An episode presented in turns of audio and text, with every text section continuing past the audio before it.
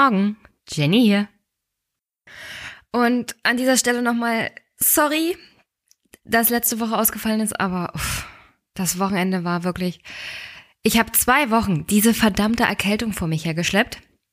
Und am Wochenende war es dann wieder ganz schlimm. Und als ich dann Sonntag nach Hause kam, habe ich es einfach nicht mehr geschafft, den Podcast aufzunehmen. Aber vielen lieben Dank an alle, die mir gute Besserung gewünscht haben. Und mittlerweile ist ja, ja Schnupfen weg, die Erkältung weg. Und ich kann heute eine neue Folge aufnehmen. Und da Monatswechsel war, hier der neue Superpack. Herzlichen Dank an alle, die mich im Oktober unterstützt haben, vor allem Anne-Sophie, Carlotta, wieder mit einer Schnapszahl, danke. Danke auch an Michael für meinen neuen Gorilla-Pod, so eine Art Geburtstagsgeschenk, Schrägstrich Unterstützung für den Podcast. Der war auf meiner Wunschliste, jetzt ist er nicht mehr drauf. Danke, Michael. Danke an Amelie und Adam. Der ist genauso ein Dauerspender wie Dirk, der immer ein Drittel vom Zeit Digital-Abo, das er gekündigt hat, jetzt diesem Podcast zukommen lässt. Danke an Carsten, auch ein Spender der ersten Stunde sozusagen. Kolja, Florian, Stefan, Martin, Toni, Bernd, Steffen, Frank und Andreas. Ihr wisst ja, jeder Euro zählt. Mittlerweile fließt das nicht nur in die Technik und das regelmäßige Betreiben des Podcasts ein, sondern hauptsächlich auch in Fahrkosten. Ähm, ich war beim SPD-Debattencamp, beim Basiskongress der Linken in der SPD. Ich werde diesen Monat noch versuchen, zum Grünen Parteitag der Grünen Brandenburg zu fahren. Die bereiten ja die Landtagswahlen fürs nächste Jahr in Brandenburg vor. Vielleicht schaffe ich es auch bei der SPD Brandenburg vorbeizugucken. Ich weiß es noch nicht genau. Und dann steht natürlich noch der, die Regionalkonferenz der CDU Berlin-Brandenburg an, wo sich die drei großen Kandidaten Jens Spahn, Annegret Kramp-Karrenbauer und Friedrich Merz vorstellen werden. Es ist noch nicht ganz klar, ob das überhaupt presseöffentlich ist oder nicht. Ich weiß nur, es findet Ende November statt, wahrscheinlich in Berlin. Und wenn es irgendwie geht, werde ich da hinfahren, weil das ist wirklich spannend. Und es wäre doch mal interessant, hier ein paar CDUler und JUler Stimmen im O-Ton im Podcast zu haben. Das wäre doch mal was ganz anderes. An dieser Stelle noch eine Ankündigung in eigener Sache. Ich bin am Überlegen, den Podcast im nächsten Jahr nur noch alle zwei Wochen montags um 6 Uhr zu veröffentlichen. Das hat mehrere Gründe. Ich habe festgestellt, als ich krank war, es, also ich setze mich selber unter Druck, den Podcast dann auch rechtzeitig zu veröffentlichen und manchmal bin ich wirklich voll im Stress. Und die Frage ist, also es würde mich freuen, wenn es da ein paar Rückmeldungen gibt, ob das okay ist, vor allem für euch, die Hörer, dass ich das dann regelmäßig alle zwei Wochen mache. Ähm, es kann sein, dass zwischendurch dann mal eine Sonderfolge kommt, eine Extrafolge, wenn es mich, wenn es kribbelt. Aber dann bin ich halt nicht mehr so unter Druck, das jedes Wochenende zu machen, sondern dann spontan und regelmäßig alle zwei Wochen. Ich hätte gerne eine Rückmeldung dazu. Das macht es mir ein bisschen einfacher, dann kann ich besser planen, dann bin ich ein bisschen ruhiger. Und dann kann ich auch, wenn ich mal krank bin, sagen, uff, jetzt dieses Wochenende bin ich krank und zum Glück kein Podcast. Und ich kann auch mal häufiger meine Familie besuchen. Das ist alles ein bisschen eng getaktet über die Woche und am Wochenende in der Vorbereitung auf den Podcast. Ich weiß, Tino und Stefan, die kriegen zwei Podcasts unter der Woche hin und Tino noch seinen jungen Naiv nebenbei und alles sowas. Es sieht alles so locker aus. Aber ich habe festgestellt, es ist nicht so locker. Ähm, nee, macht mal deine Rückmeldung, würde mich freuen. Und ja, jetzt hier geht's weiter mit den Kommentaren. Es haben sich ein paar Kommentare angesammelt, weil, wie gesagt, die letzte Woche ausgefallen ist. Thomas hat ähm, zu der Folge mit Anke Domscheit-Berg, also Nachtschicht im Hohen Haus, einen Kommentar zurückgelassen und hat geschrieben, ich habe an ein paar Stellen eine andere Sichtweise zu bieten. Generell müssten wir mal über politische Bildung reden. Weil das, was ihr da anprangert, ist hauptsächlich ein Problem politischer Bildung. Also volles Plenum ist gleich Bundestag, arbeitet, ist ein Klassiker. Ich erzähle da immer das Gegenteil. Das hilft nicht wirklich. Ich bin dezidiert gegen öffentliche Ausschüsse und zwar genau wegen dieser AfD. In diesem Moment, in dem Ausschüsse öffentlich sind, werden die AfD-Abgeordneten da auch nur noch Wahlkampf machen und halten dann den Betrieb im Bundestag an den wichtigsten Stellen auf. Wenn da keiner hinsieht, sind die entweder kompromissbereiter oder ihrem Sachstand entsprechend ruhig. Die anderen Abgeordneten müssen auf die nur öffentlich stattfindenden Provokationen nicht reagieren. Was nett wäre, eine Verfolgung der Version mit Diff. Aber da irgendwelche Kameras reinhängen, ist aus meiner Sicht katastrophal. Danke, Thomas. Und wie versprochen, wir reden demnächst mal über politische Bildung. Den Kommentar von Micha überspringe ich mal. Er hat ein paar Fragen gestellt zum Thema CDU und den jeweiligen Kandidaten und wie ich das so sehe. Da kommt extra was zu Micha. Ähm, auch die guten Besserungswünsche lese ich nicht alle vor, aber auf alle Fälle danke dafür. Andi hat geschrieben, oh je, ich hinke ja ganz schön mit den Folgen hinterher. Trauriges Smiley. Habe heute diese Folge zu Ende gehört. Er meint die Folge mit Thomas und mir zum Thema Bayernwahl und will mein ganzes Lob abladen. Sehr informativ mit Thomas. Ich verstehe jetzt auch diese Dame, die ich immer im Fernsehen gesehen habe, die gemeckert hat, was die Zugezogenen die Grünen wählen. Verständlich, wenn so ziemlich alles schon von der CSU abgedeckt ist. Beste Grüße. Ja, ähm, auch zu CSU und Freie Wähler habe ich noch was zu sagen. Aber nicht, nicht heute. Da gibt's aber ein interessanten, interessantes Gespräch, das ich mit der Frau Kohnen aus Bayern hatte. Die war auch bei dem Debattencamp. Und da habe ich sie was Spezielles aus dem Koalitionsvertrag der CSU und der Freien Wähler gefragt, was auch die SPD auf Bundesebene betreffen könnte. Aber hört nachher selber rein. Das fand ich nämlich ganz interessant, was sie dazu gesagt hat.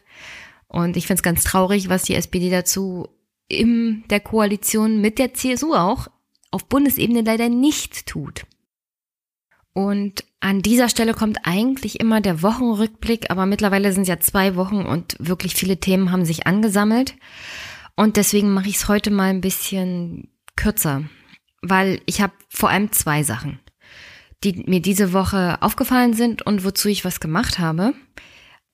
Erstmal der Streit zwischen der Buchhandlung Lehmkohl und der Autorin Margarete Stokowski bezüglich Büchern in einem Regal in der Buchhandlung, die von rechten Autoren sind, von rechten Rechtsextremen.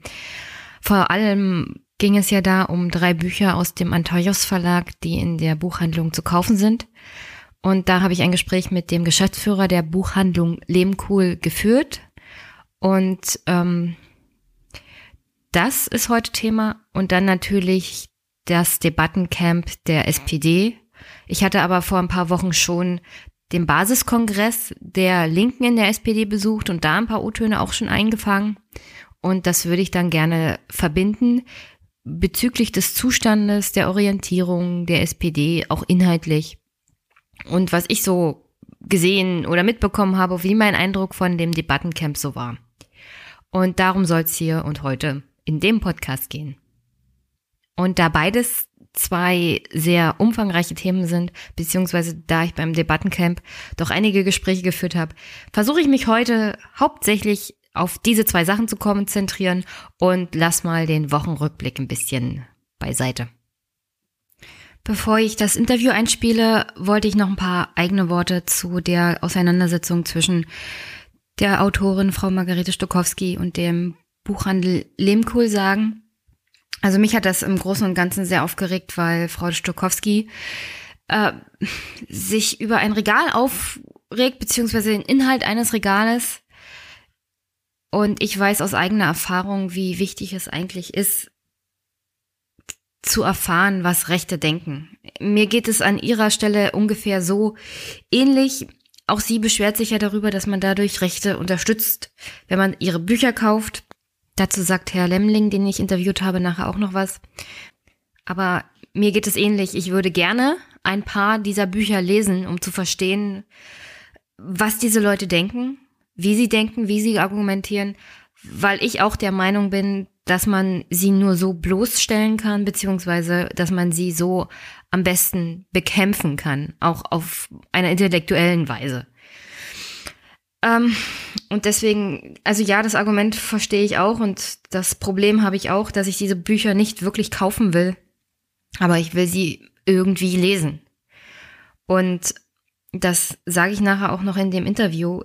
Es ist unglaublich wichtig, diese Bücher zu lesen, wenn man sich mit ihnen, also mit den Rechten und der AfD vor allem auch auseinandersetzen will.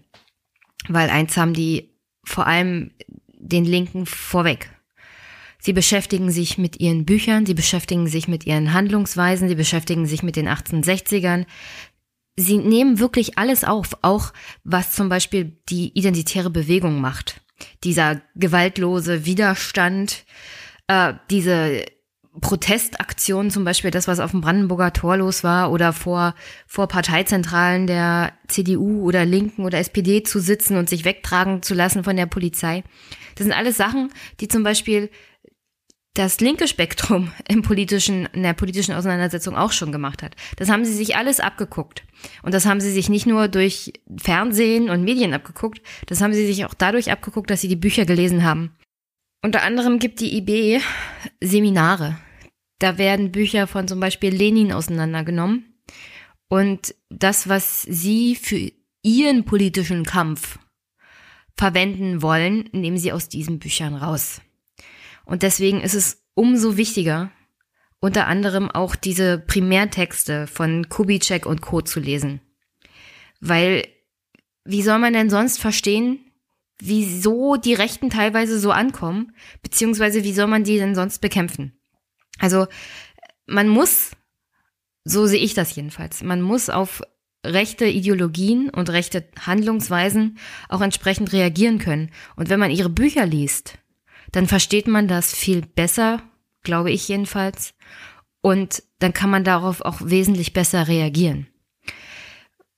Ich, ich weiß, Frau Stokowski hat als Autorin eines Buches, in dem es eigentlich um Feminismus geht, das Recht zu sagen, ja, da will ich nicht lesen. Das ist ein freies Land.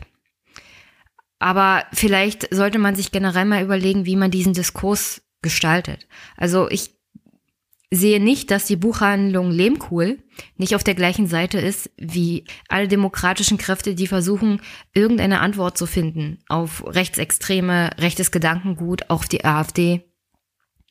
Und deswegen, wir sollten versuchen, mehr miteinander, also die, die guten, die demokratischen Kräfte in diesem Land sollten versuchen, mehr miteinander zu arbeiten und nicht, wie Frau Stokowski erstmal sagen, nee, euch nehme ich nicht ab, dass ihr gegen rechts kämpft, weil ihr habt ja da diese drei Bücher im Regal. Ich tue mich damit sehr schwer, wie sie auf eine Lesung in einem Buchhandel reagiert, beziehungsweise wie sie ihn abgesagt hat. Und deswegen habe ich das Interview mit Herrn Lemling geführt. Und das hört ihr jetzt. Guten Tag, Herr Lemling. Sie sind Geschäftsführer der Buchhandlung Lehmkuhl seit 2006. Ja. Und wir führen jetzt das Gespräch, weil ich über die Medien, über Presse, über anderem, unter anderem auch über Frau Bettnarz mitbekommen habe, dass bei Ihnen eine Lesung abgesagt wurde. Mhm. Und zwar von Margarete Stokowski zu ihrem neuen Buch. Ja. Erstmal die Frage, was macht eigentlich eine gute Buchhandlung aus? Ja, eine gute Buchhandlung macht aus, dass diejenigen, die in der Buchhandlung arbeiten, ähm, mit Lust und mit Leidenschaft ihren Beruf ausüben äh, und mit Lust und Leidenschaft ihre Kunden beraten und äh, ihr Sortiment bestellen. Das, glaube ich, ist zumindest in meinem Verständnis äh, das, was eine gute Buchhandlung ausmacht. Also weniger die Bestseller vorne präsentieren äh, in großen Stapeln und hoffen, dass sie abverkauft werden, sondern eben auch die, die eine verbreitete Detailkenntnis äh, zu vielen Themen, die eben äh, wichtig sind an dem Standort, an dem man ist. Wir leben ja in Zeiten von Amazon und Co. in einer Gesellschaft, in der es heißt, alles nach Hause sofort. Äh, das mhm. gilt vor allem bei Büchern. Das hat unter anderem auch zur Folge, dass man zum Beispiel als Kunde, so wie ich, der auch bei Amazon bestellt, mhm. ja eher Bücher vorgeschlagen bekommt, die laut dem Algorithmus von Amazon genau das sind, was mir theoretisch gefallen würde. Und dann kauft mhm. man auch nur das. Man bleibt in seiner eigenen Blase, liest nur das, was den eigenen Ansichten gefällt. Ist es ratsam für eine Gesellschaft, das auch in die reale Welt, in Buchhandlungen zu übertragen? Na ja, gut, sage ich äh, unbedingt. Äh, äh die Sache mit den Algorithmen ist mitunter ja durchaus spannend, wenn Sie sehen, was, was, was Sie da noch so vorgeschlagen bekommen. Aber ich glaube, es ist nochmal was anderes, äh, in eine Buchhandlung äh, zu gehen und äh, in die Sachen, die Sachen wirklich in die Hand nehmen zu können und reinzuschauen. Das ist, wenn Sie allein an, an im Bereich Kinder- und Jugendbuch, die, die, die Bilderbücher denken, in der Kunst, die Kunstbände, ähm, in der Reise, die Reise für, da, da ist viel, da, ich sag mal so, da liegt vieles in der Hand dann einfach doch besser und vor Ort. Und Sie haben natürlich Menschen, äh, die Sie beraten können, wenn Sie das denn mögen, klar. Wie gesagt, Sie sind der Geschäftsführer der Buchhandlung Lehmkuhl in München. Mhm. Ähm, diese Buchhandlung hat ein Regal mit der Schrift Neue Rechte, altes Denken. Da gibt es Primär- und Sekundärliteratur von rechten Autoren und Verlagen, unter anderem der Anatolios Verlag. Hm, Antaios Verlag, ja. Ja, Antaios. Wegen diesem Regal hat Frau Margarete Stukowski eine Lesung bei Ihnen abgesagt. Wie ist es eigentlich dazu gekommen? Also äh, man muss vielleicht differenzieren. Die hat nicht äh, abgesagt äh, wegen, äh, ich sag mal, wegen 37 äh, anderer Titel, die in diesem Regal stehen, sondern wegen der drei Titel, die aus dem Antaios Verlag in diesem Regal stehen. Ähm, dessen will ich schon noch sagen. Also da stehen Titel, die sich ähm, mit mit rechtem Denken und rechtem Treiben beschäftigen. Und von den 40 Titeln, die etwa da stehen, die aus den deutschen Publikumsverlagen Verlagen sind, die aus den Kleinverlagen bis hin zu den linken Kleinverlagen auch da stehen, äh, haben sie die überwiegende Mehrzahl Titel, die sich sehr kritisch mit rechtem Denken auseinandersetzen. Äh, weil ich mir aber erlaubt habe, drei Titel aus dem Antaios Verlag ähm, da reinzustellen, von drei Titeln, von denen ich glaube, ähm, dass sie gelesen werden sollten von jedem, der sich mit dem Thema beschäftigt, ähm, das hat sie dazu veranlasst, äh, die Lesung dann abzusagen. Wie waren denn eigentlich die Reaktionen bisher auf dieses ähm, Regal? Also wenn es da drei Titel gibt, verstehe ich das mhm. ja. nicht so richtig. Ja, also äh, wir sind ja da äh, mit unseren Kunden äh, durchaus eins. Das heißt, ich habe bislang bis zu diesem Vorfall jetzt der Lesung, die abgesagt wurde, von unseren Kunden daran auch keinen Anstoß gefunden. Äh, ich habe mit, ich kenne ja viele Kunden, die sich mit dem Thema beschäftigen und die das wissen und die das auch gut finden. Ja, ähm, das ist nicht hier eingerichtet, äh, um einen Stadtteil zu provozieren, sondern ich glaube, äh, um diejenigen, denjenigen, die sich wie gesagt, damit beschäftigen möchte, das darf jeder selber entscheiden, äh, eine gute Aufklärung auch zu, auch zu bieten. Also mit meinen Kunden weiß ich mich da bis heute auch nach den Tagen, in denen jetzt hier wirklich ähm, es in den sozialen Medien äh, und in den Zeitungen die Geschichte durchgerauscht ist, immer noch äh, einig. Ich habe von keinem Kunden in der Buchhandlung bisher weiß ich nicht, Irritation oder Absagen äh, oder irgend sowas in der Richtung gehört. Jetzt kaufe ich aber nicht mehr bei Ihnen ein.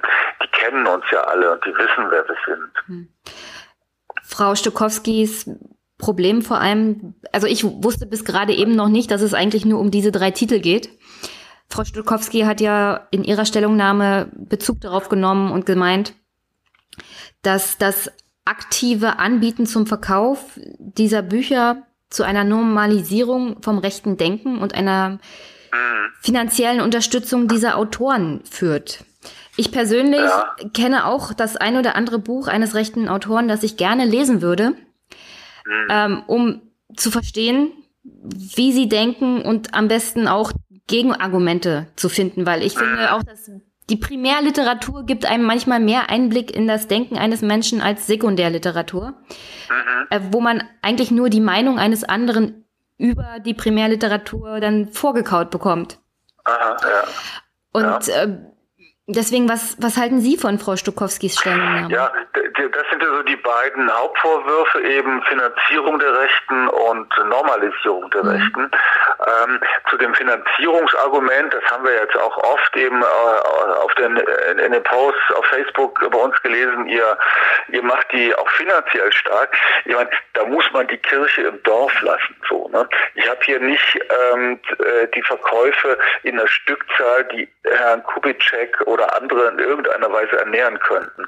Und wenn ich, sag mal, ähm, mein, mein Geschäftsmodell darauf ausrichten würde, äh, vom Verkauf wirklich knallrechter Bücher zu leben, dann wären hier auch schon alle verhungert. Natürlich verdient äh, die Buchhandlung an einem ver verkauften Buch von Antaios äh, sein Geld und natürlich äh, landet am Ende auch was in der Tasche von Götz Kubitschek. Aber Sie müssen die Dimension ja auch mal sehen, die äh, nur wirklich kein, ich sag mal, kein Geschäftsmodell für uns sein kann. Und es kann auch für Götz Kubitschek kein Geschäftsmodell sein, ähm, darauf zu warten, bis in, in, in, in bürgerlichen Buchhandlungen seine Bücher verkauft werden.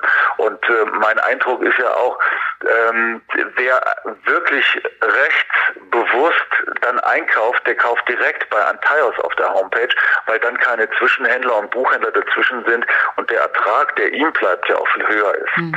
So viel zum Finanziellen. Das ist ähm, äh, wirklich marginal, ähm, wenn Sie sehen, was an was im Sortimentsbuchhandel oder eben auch bei uns äh, von diesen Büchern verkauft wird. Aber nichtsdestotrotz, natürlich, 3,50 oder so bleiben dann. Ähm, das andere mit der Normalisierung, das halte ich für das viel gewichtigere Argument. Die These habe ich ja selber auch äh, lange vertreten. Äh, ich sehe nur, es funktioniert halt nicht mehr. Wir haben ja immer, und Sarrazin mit Deutschland schafft sich ab, war dafür dann auch wirklich der, der, das beste Beispiel. Wir haben uns ja mit Händen und Füßen gegen dieses Buch gewehrt äh, im Buchhandel ähm, und haben es ja auch nicht verhindern können, dass selbst in einer Buchhandlung wie uns äh, die, die vielen Stammkunden aus Schwabing kommen äh, oder auch die Laufkunden und wollen dieses Buch haben. Ja?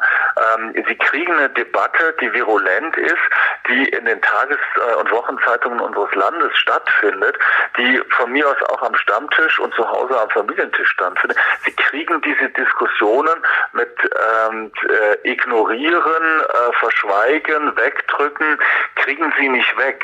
Ja? Mhm. Äh, und äh, heute haben wir 97 Abgeordnete der AfD im Bundestag sitzen und mittlerweile ist die AfD in allen Länderparlamenten vertreten.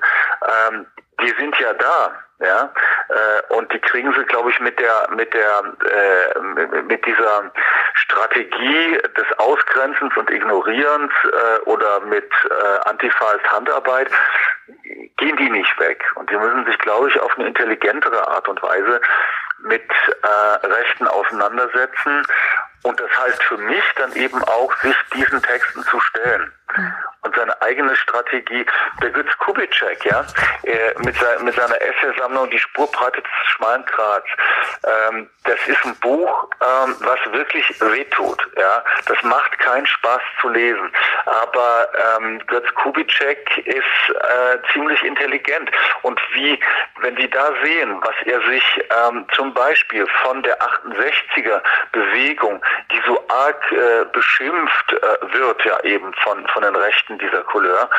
Ähm, was der sich daraus äh, an Aktionsformen äh, äh, rausgeschnitten hat für seine eigenen Aktionen, das ist schon äh, ne, das ist schon nicht zu verachten und das sollte man ganz genau kennen dann hätte man vielleicht auch den Fake, den er auf der letzten Buchmesse brachte, mit Antaios ist verkauft ähm, und am Ende war es eine riesengroße Geschichte. Er wird Berater der CDU. Das hätte man eigentlich, wenn man seine Texte gelesen hätte, schneller merken können, als das der Fall war. Hm. Ähm, ja, das wollte ich eigentlich auch anbringen. Ich meine, die neuen Rechte, vor allem auch die identitäre Bewegung und alles, was mit Götz Kubitschek zu tun hat, die legen, lesen gerade linke Texte. Die wenden auch mhm. linke Handlungsweisen an, also das, was man früher so als Antifa-Sachen gesehen hat, äh, gewaltloser Widerstand, diese Aktionen auf dem Brandenburger Tor, das ist alles Sachen, die haben sie sich von den Linken abgeguckt, das ganze Seminare darüber, über linke Texte, die lesen Lenin und alles sowas und wenden linke Ideen und Handlungsweisen dann an. Ja. Und ihr Gegner selber, ich würde auch sagen, Frau Stukowski gehört ja dazu, sie wollen ja die, die Rechten bekämpfen. Götz Kubitschek und, und die AfD. Aber sie blenden total aus, dass die AfD und Kubitschek ihre eigenen Handlungsweisen anwendet, um sie zu schlagen. Und die einzige Reaktion darauf ist, äh, diese Texte auszublenden und diese Handlungsweise auszublenden. Ja. Ja, äh, das Verrückte an der Geschichte, die wir jetzt eben mit Margarete Stokowski erlebt haben, ist dann ja eigentlich auch, wir haben ja eigentlich das gleiche Ziel, dass wir mhm. sagen, wir müssen was gegen die Rechten tun, ja, wir müssen äh, uns gegen rechts engagieren. Wir sind aber eben in der Frage, wie geht man denn dann damit um? Und natürlich ganz konkret mit der Frage mit, mit rechter Literatur, ja. Äh, kann das so sehr trennen, ähm, dass man nicht mehr zusammenkommt, um über diese Sache zu mhm. diskutieren, beziehungsweise wir wollten ja gar nicht über die neue Rechte miteinander sprechen, sondern sie hatte bei uns ja de den Platz äh, aus ihren feministischen Kolumnen zu, le zu lesen. Ja. Mhm. Ähm, das hat mich dann doch nachhaltig irritiert und gewundert. Ähm, aber am Ende wollte ich dann eben doch ausgesprochen wissen, ähm, warum diese Lesung dann nicht stattfindet. Also Frau Stukowski hat ja in ihrer Stellungnahme nochmal geschrieben, dass Autoren, die zu neuer Rechter und Rechtsextremen recherchieren, ja die Bücher dann über die Theke bestellen können. Äh, meine Frage wäre, ja. ist das, ist das eine Handlungsweise von Buchläden nur an Autoren, die zu einem bestimmten Thema recherchieren, Primärtexte zu verkaufen? Ist das angedacht? Ich meine, eigentlich sollte doch ja, ein Buch auch einer breiten Öffentlichkeit zugetragen ja, werden. Also ich sag mal, jeder Buchhändler hat natürlich das Recht, sein Sortiment in eine Buchhandlung so zusammenzustellen, wie er das für richtig hält. Also mhm. wer sagt, ist nicht mein Thema, ist auch nicht das Thema meiner Kunden, interessiert mich nicht, der lässt das halt bleiben. Also muss niemand so machen. Ne? Wir haben es gemacht, weil es uns ein wichtiges Thema ist und weil wir gemerkt haben, dass das auch in unserem Stadtviertel äh, ein Thema ist. Und äh, natürlich trägt das dann meine Handschrift, dieses Regal.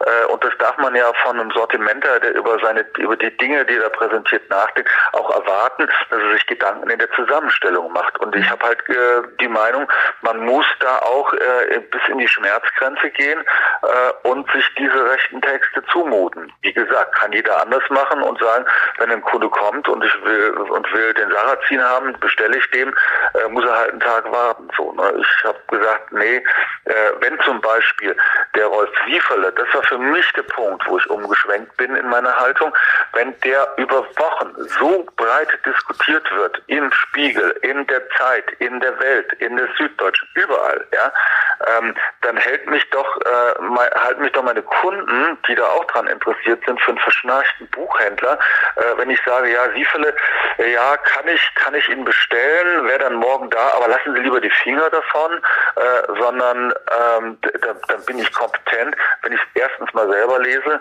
äh, und zweitens sage, ja, problematisches Buch, hier ist es, äh, lies es und dann auch noch anbiete, äh, wer will, kann auch mit mir drüber sprechen, beziehungsweise über die Thematik sprechen. Das heißt, wir haben ja nicht nur ein, ein Regal da stehen mit vielen Büchern über neue Rechte, wir, wir haben ja auch ein umfangreiches Lesungsprogramm, in dem ja Stokowski auch lesen sollte.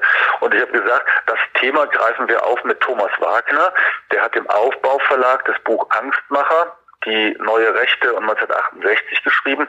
Und an, an dem Abend saßen wir mit unseren Kunden zusammen und haben eben genau über all diese Fragen debattiert und diskutiert.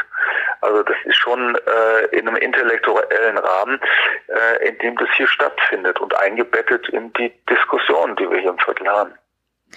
Okay, ähm, dann komme ich mal zum Schluss noch zwei letzte Fragen. Wie, mhm. Wie waren so die Reaktionen auf die Stellungnahmen? von Ihren Kunden, von externen, so generell? Naja, das, das, ich sag mal, das, ähm, äh, man muss schauen, wo findet da was statt, ja. Mhm. Äh, in den sozialen Netzwerken, äh, auf Facebook, äh, auf dem äh, Twitter-Accounts, wo ja bei, bei, bei äh, Frau Stukowski, bei anderen, da ging natürlich die Post ab und wir haben das natürlich als als als ziemlich heftigen Shitstorm erlebt, der sich, und das war für uns dann durchaus lehrreich, ähm, völlig eigentlich von der Stellungnahme, die es gab und der Gegenstellungnahme von Margarete Stokowski entfernt hat. Am Ende diskutieren und das dauerte nicht lang. Die Leute gar nicht mehr über das, was am Anfang stand, sondern die hauen dann in irgendwelche Kommentare irgendwo rein. Ähm, das ist äh, das eine.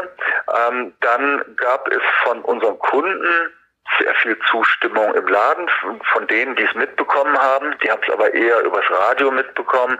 Die haben es über die Lokalpresse mitbekommen und äh, das, was in der Süddeutschen Zeitung stand. Wie gesagt, sehr viel positive Rückmeldung, die Debatte so zu führen, wie wir sie führen. Äh, und dann gab es jetzt die Reaktionen in, äh, in den Feuilletons äh, des Landes, in der, in der Welt, in der Süddeutschen, heute in der Zeit. Ähm, und das eröffnet nochmal eine andere Debatte. Und da fand ich, ähm, das hat mich total begeistert, der Artikel von Svenja Flasspöhler heute äh, in der Süddeutschen Zeitung, die ja einen Weg auch aufzeigt, wie man äh, in eine Debatte kommen kann oder wie man Debatten über diese Themen auch anders führen sollte und kann. Das fand ich wirklich einen Blick nach vorne, der, wie gesagt, mich total begeistert hat. Das wäre ja dann praktisch meine Abschlussfrage. Also welche Botschaft hätten Sie jetzt zum Beispiel an alle, die sich darüber aufregen, dass Sie diese drei Bücher in diesem Regal haben? Dass man darüber ja. nachdenken sollte, äh, eine vernünftige und mehr selbstreflektierte Debatte zu führen, selbst wenn man ein Problem mit diesen Autoren hat? Ja, unbedingt. Ich habe, ähm, ich sage, wer, mh, mm, wer sagt, die drei Bücher von Antaios, die bei mir stehen, das sei ein Statement, ja, äh, ein rechtes Statement, ja, sage ich, ja, diese drei Bücher sind ein Statement, bin ich mit einverstanden, aber die anderen 37 Bücher äh, aus Verlagen wie äh, Aufbau oder Christoph Links oder bis hin zum linken Unrast Verlag oder zum Verlag VSA, all diese Bücher sind ja auch Statements, ja. Und dann müssen Sie 40 Statements zusammenzählen äh, und erst dann wissen Sie, was der Buchhändler Ihnen sagen will. Ne? Nämlich eben die, die Debatte in der Tat, die da stattfindet, ähm, anders zu führen, äh, als sie geführt wird. Und äh, eines will ich dann auch noch sagen. Hm, es ist, glaube ich, weil viele Kollegen ja auch sagen, würden sie anders machen, würden sie nie machen, äh, sich die Bücher dann reinzustellen, äh, bin ich ganz mit einverstanden, darf jeder so entscheiden. Bei Antaios ist man sich schnell einig. Böser Verlag, böser Verleger, haben wir nichts mit zu tun, zack, weg. Ja. Die die Frage, die aber viel kniffliger sein wird und die ja auch schon am Horizont erscheint, ähm, die, der kann kein Buchhändler dann mehr ausweichen. Und das wird sein, wenn im nächsten Jahr äh, der, der neue Roman von ähm, Uwe Tellkamp erscheinen wird.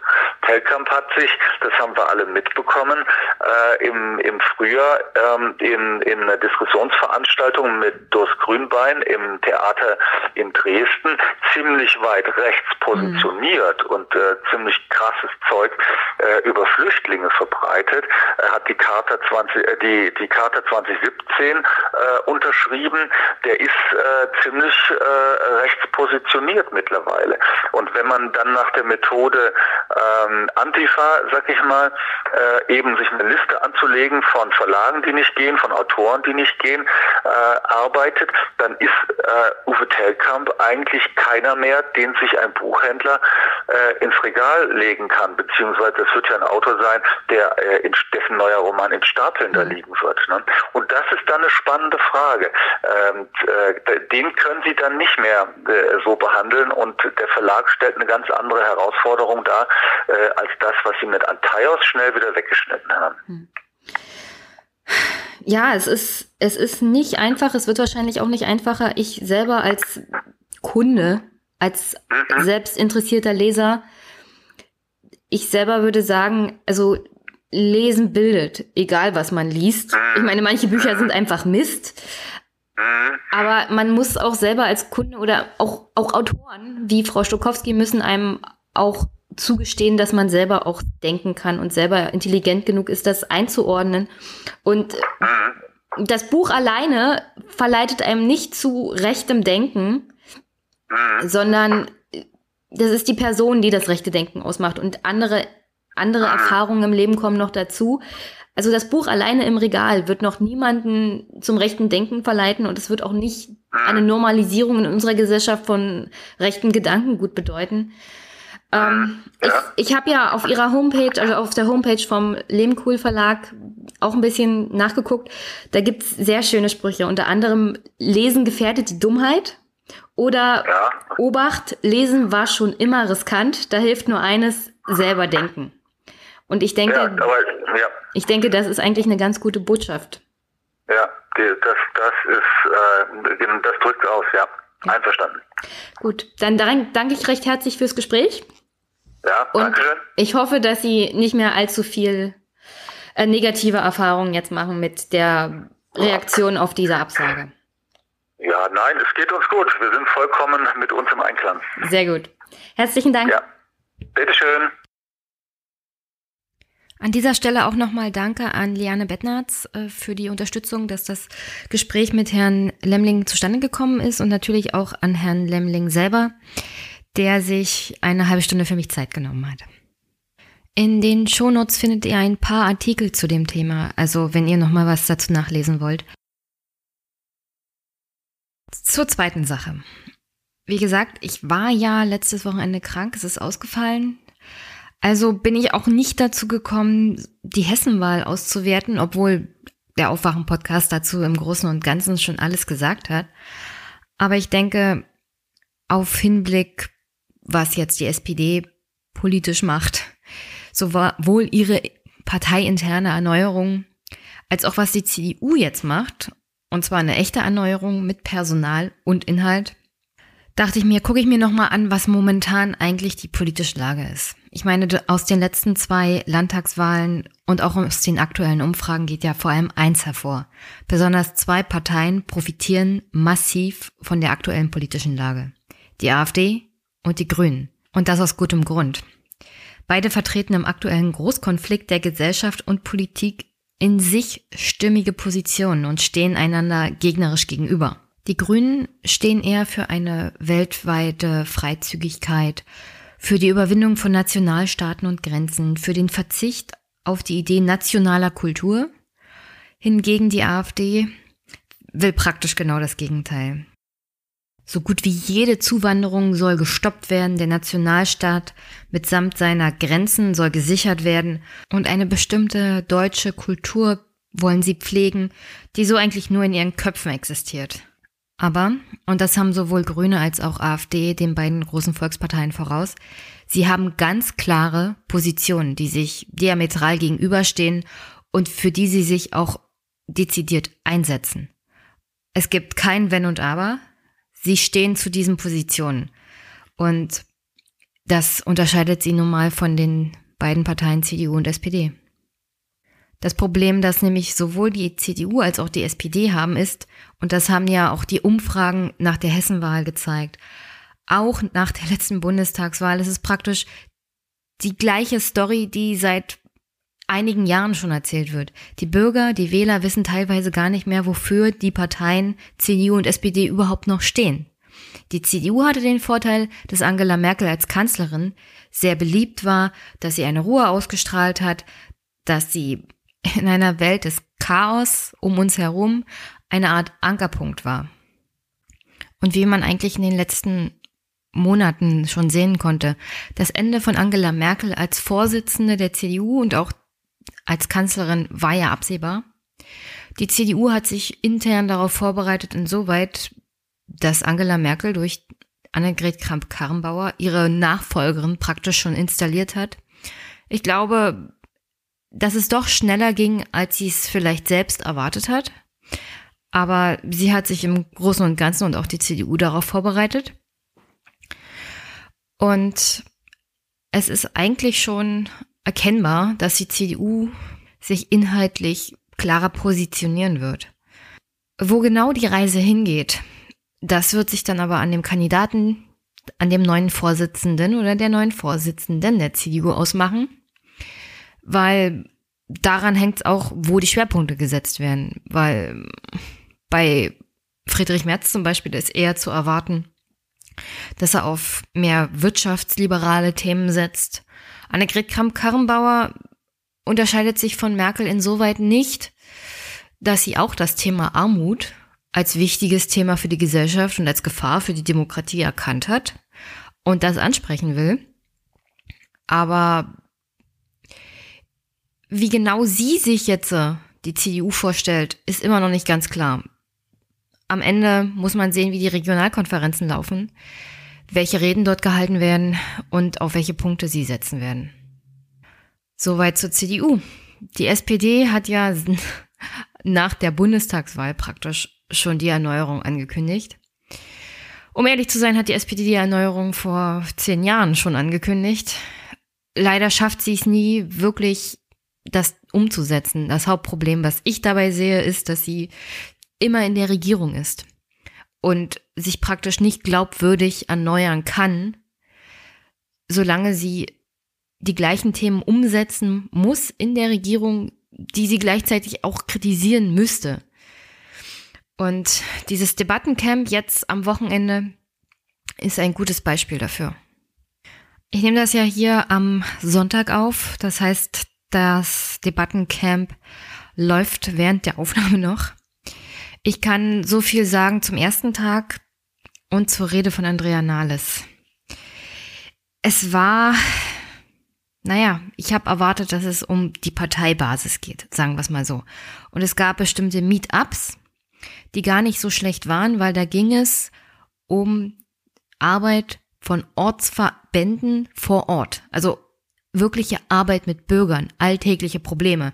Das, was die Basisarbeit einer Partei wirklich ausmacht. Und da wurden die Probleme besprochen, die die SPD als Partei im 21. Jahrhundert tatsächlich hat. Und das ist die Wahrnehmung als Partei, die sich vor Ort um die Bürger kümmert. Gleichzeitig habe ich erwartet, dass auch die Parteiführung, also der Parteivorstand, das registriert. Dass es darum gehen muss, dass der Vorstand mehr hört auf Kommunalpolitiker zum Beispiel, die im alltäglichen Leben mit alltäglichen Problemen der Menschen zu tun haben. Nur wenn man auch nur fünf Minuten in die Rede von Andrea Nahles reinhört. Schon der Anfang sagt ganz deutlich aus, um was es bei der Eröffnung dieses Debattencamps ging. Liebe Genossinnen und Genossen, liebe Freundinnen und Freunde der Sozialdemokratie, eine Partei kann nicht in die Zukunft schauen. Ja, es ist nicht laut genug.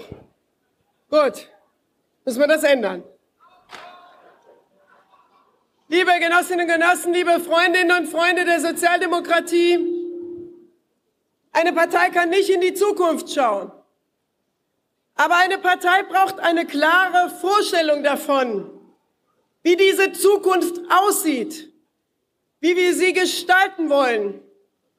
Eine Partei braucht eine klare Vorstellung davon, dass Zukunft eine Zukunft wird, die für viele und nicht nur für wenige eine gute Zukunft ist. Die Partei, die das am besten konnte. Die Partei, die die Zukunft unseres Landes Europas und der Gesellschaft mehr geprägt hat als jede andere, ist die SPD. Heute hier in der, Le der Lepperstraße beginnen wir damit, genau das wieder zu tun.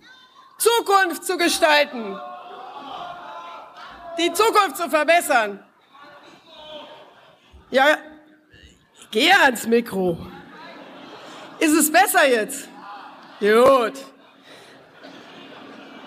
Ja, das wird ein bisschen äh, gebeugte Rede dann hier werden, aber liebe Freundinnen und Freunde, wenn es um Zukunft geht, da gibt es viel zu besprechen. Wir treffen uns heute nämlich in einer Zeit, in der sich unsere alte Weltordnung Schritt für Schritt auflöst. Diplomatie, Kooperation, internationale Abrüstungsverträge gelten nicht mehr. Pariser Klimaschutzabkommen wird gekündigt. NATO, Trump will raus. UN-Sicherheitsrat blockiert. Das liberale und demokratische Europa wird herausgefordert. Und die Botschaft von diesem Tag muss doch sein, wir nehmen diese Herausforderung an. Wir brauchen mehr, nicht weniger internationale Zusammenarbeit. Wir brauchen mehr und nicht weniger völkerrechtliche Schutznormen. Mehr, nicht weniger internationale Abkommen, mit denen wir das Klima schützen, mit denen wir den Frieden sichern wollen, mit denen wir Rüstung begrenzen, mit denen wir Menschenrechte schützen. Kein Staat kann die großen Fragen der Menschheit noch alleine lösen. Das war die ersten paar Minuten der Rede von Andrea Nahles bei der Eröffnung des Debattencamps. Es ist nicht so, dass ich hier nicht grundsätzlich inhaltlich recht gebe. Und es ist nicht so, als ob das nicht gut aufgezogen war, das Debattencamp. Und wie gesagt, es war, gab wirklich gute Punkte, gute Meetups. Ähm, es hätte gut werden können. Aber die Eröffnungsrede bei einem Parteibasiskongress, in dem es eigentlich darum gehen sollte, die Partei zu erneuern, die Strukturen zu erneuern, der Basis zu zeigen, dass der Vorstand die Ideen aufnimmt und dass die Basis, das einzelne Mitglied im Mittelpunkt steht in Zukunft. Diese Eröffnungsrede kann nicht so anfangen. Die kann nicht um Europa gehen. Die kann nicht um internationale Abkommen gehen. Die kann nicht darum gehen, dass Trump permanent kritisierbar ist. Also ich weiß gar nicht, diese Rede hat sie offensichtlich gehalten in Erwartung des Europawahlkampfes, der demnächst startet. Aber das war der völlig falsche Ort oder der Ort war richtig, aber nicht als Eröffnungsrede. Ich meine, da gab es jede Menge Diskussionsforen, auch zum Thema Europa, wo diese Rede angebracht ist. Also ich verstehe nicht, wie sie mit diesen Worten beginnen konnte. Also wirklich, ich will nicht alles kritisieren an diesem Debattencamp. Es gab auch gute Punkte. Und im Gegensatz zu anderen SPD-Lern hat Andrea Nahles mit mir geredet und mir ein Interview gegeben und ich konnte ein paar Fragen stellen. Aber es gibt einen Unterschied zwischen dem, was sie auf dieser Bühne darstellt, und das ist die Vorsitzende einer Partei, und dem, was sie auch persönlich ist, und das ist, glaube ich, ein ziemlich netter Mensch. Und ich glaube, der nette Mensch hat mit mir geredet, trotzdem parteipolitische O-Töne abgegeben natürlich, aber immerhin hat sie mit mir geredet. Und die Vorsitzende der SPD Deutschlands hat eine Rede gehalten, die völlig abwegig ist in der Situation, in der sie sich als Vorsitzende befindet, nämlich auf einem ziemlich wackeligen Stuhl. Und als Vorsitzende einer Partei, die momentan dabei ist, vor ihren Augen zu sterben. Und dieses Debattencamp gibt mir nicht das Gefühl, dass die Parteiführung verstanden hat, dass sie dabei sind, wirklich auch als Sozialdemokratie in Deutschland in der Bedeutungslosigkeit zu versinken, so wie es andere sozialdemokratische Parteien in Europa schon getan haben.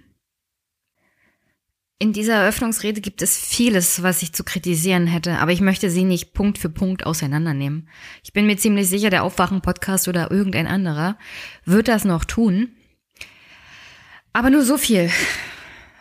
Es gab mal eine sozialdemokratische Partei, vor etlichen, etlichen Jahren. Die hat sich dafür eingesetzt, dass keine Armeen mehr notwendig sind. Und Andrea Nahles redet zum Thema Aufhören der Kleinstaaterei in Europa und argumentiert, wir brauchen eine europäische Armee. Jetzt kann ich sagen, aus machtpolitischen Gründen kann ich das nachvollziehen. Momentan sind wir in einer Welt, in der eine Armee wahrscheinlich immer noch notwendig ist. Aber eine sozialdemokratische Partei, die in den letzten 20 Jahren unter anderem zusammen mit den Grünen einen völkerrechtswidrigen Krieg unterstützt hat, die unter anderem mit in Afghanistan mitkämpft und unsere Armee ist da immer noch. Eine sozialdemokratische Partei, die dafür gesorgt hat, dass die Bundeswehr in so vielen Einsätzen ist, Kriegseinsätze in meinen Augen, wie seit dem Zweiten Weltkrieg nicht mehr. So einer Partei möchte ich jetzt nicht unbedingt noch eine Armee anvertrauen. Weil ich nicht das Gefühl habe, dass es da um Friedenssicherung geht. Sie macht das Argument, wir brauchen eine Armee in Europa, damit wir Geld sparen. Das ist nicht, das ist nicht das Argument, das man da bringen sollte. Ja, wir müssen mit der Kleinstaaterei aufhören. Die USA hat eine Armee, sie hat eine Luftwaffe und sie hat eine Marine.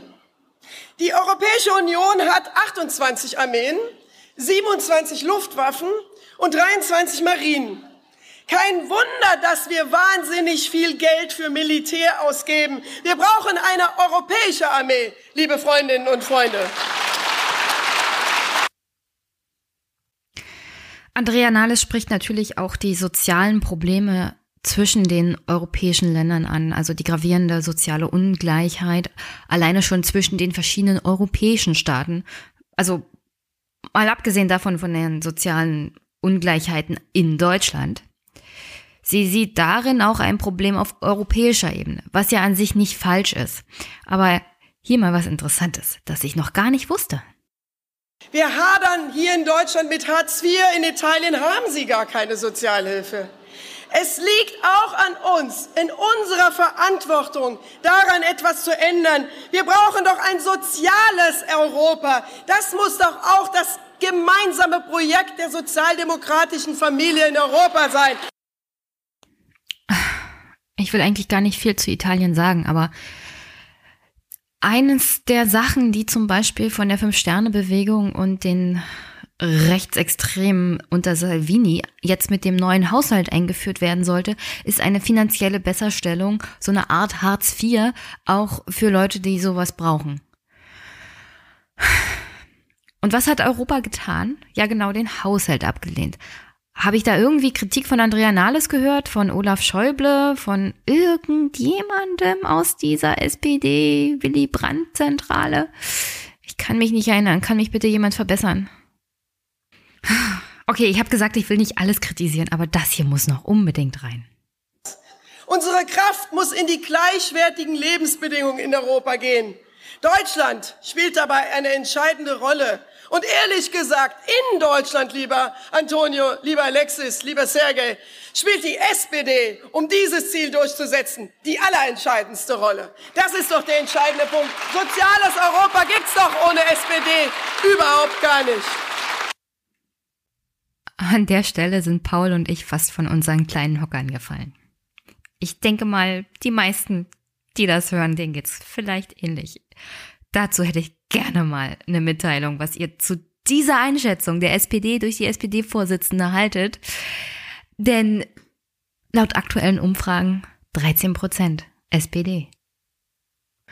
Mir ist in der Rede auch nicht ganz klar geworden, wovon sie beim Thema digitaler Kapitalismus redet. Also sie, die SPD erfindet etwas Neues. Es gibt den digitalen Kapitalismus.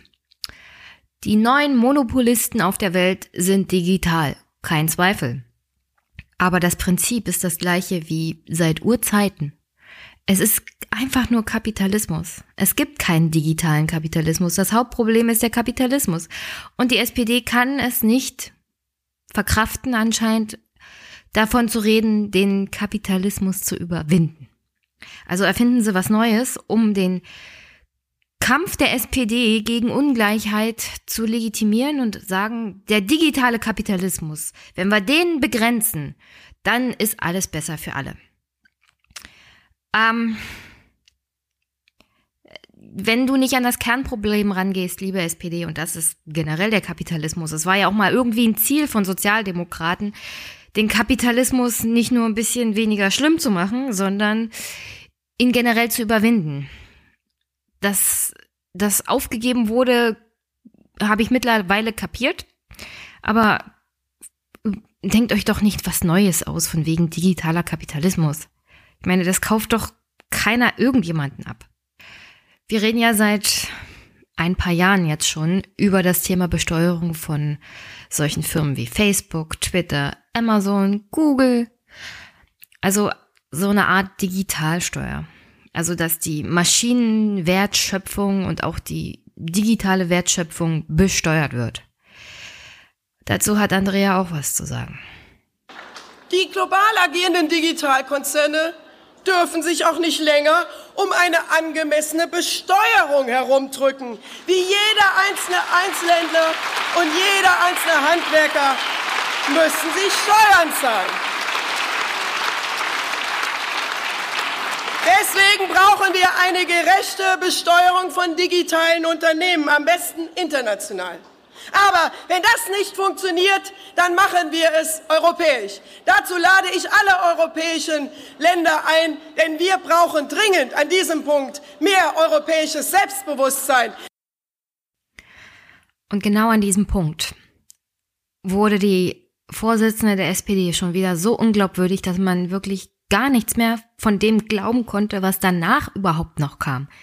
Denn als sie das vorschlug, war in meinem Hinterkopf nur, Moment mal, Olaf Schäuble hat doch erst vor ein paar Tagen gesagt, also wir machen das jetzt erstmal auf europäischer Ebene mit der Digitalsteuer nicht, weil das könnte ja der Wirtschaft schaden.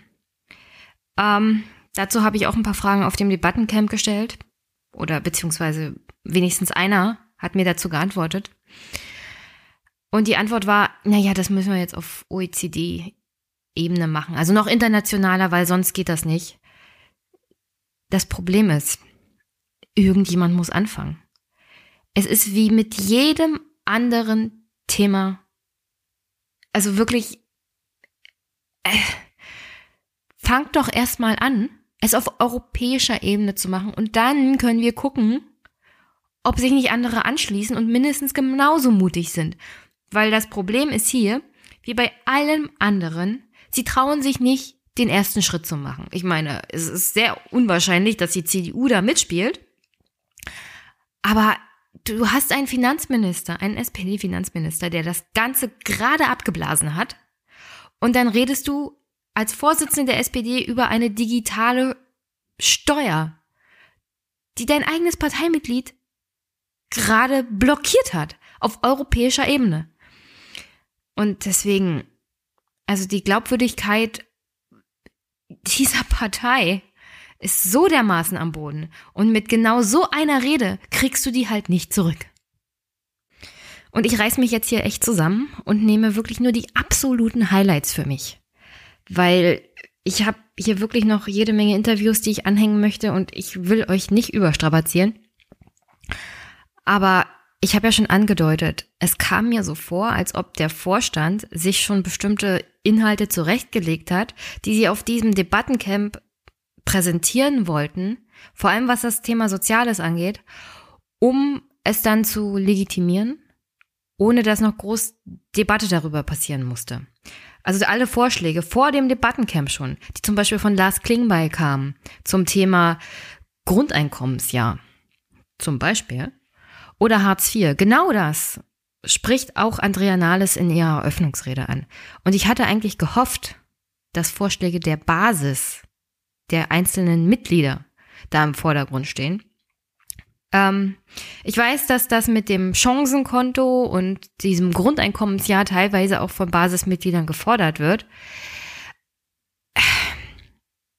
Ich finde aber nicht wirklich, dass Andrea Nahles dann in diesem Fall Lars Klingbeil für seine Vorschläge loben sollte, sondern sollte sie sagen, das kommt von unseren eigenen Mitgliedern, die haben das gefordert.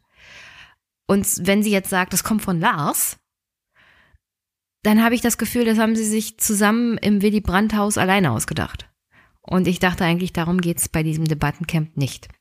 Aber hier nochmal im O-Ton Andrea zu den tollen Vorschlägen im Bereich Soziales. Das Zeitthema ist deswegen nicht nur was für die Feuilletons, sondern das gehört hier auf dieses Debattencamp. Ich freue mich, dass hier viele Vorschläge auf dem Tisch liegen. Das Chancenkonto, mit dem man Auszeiten, Weiterbildung und Existenzgründungen finanziert. Der, der Vorschlag von Lars Klingbeil mit einem Grundeinkommensjahr. Oder auch die Einführung eines Lebensarbeitszeitkontos, auf das man Zeitguthaben einbringen kann.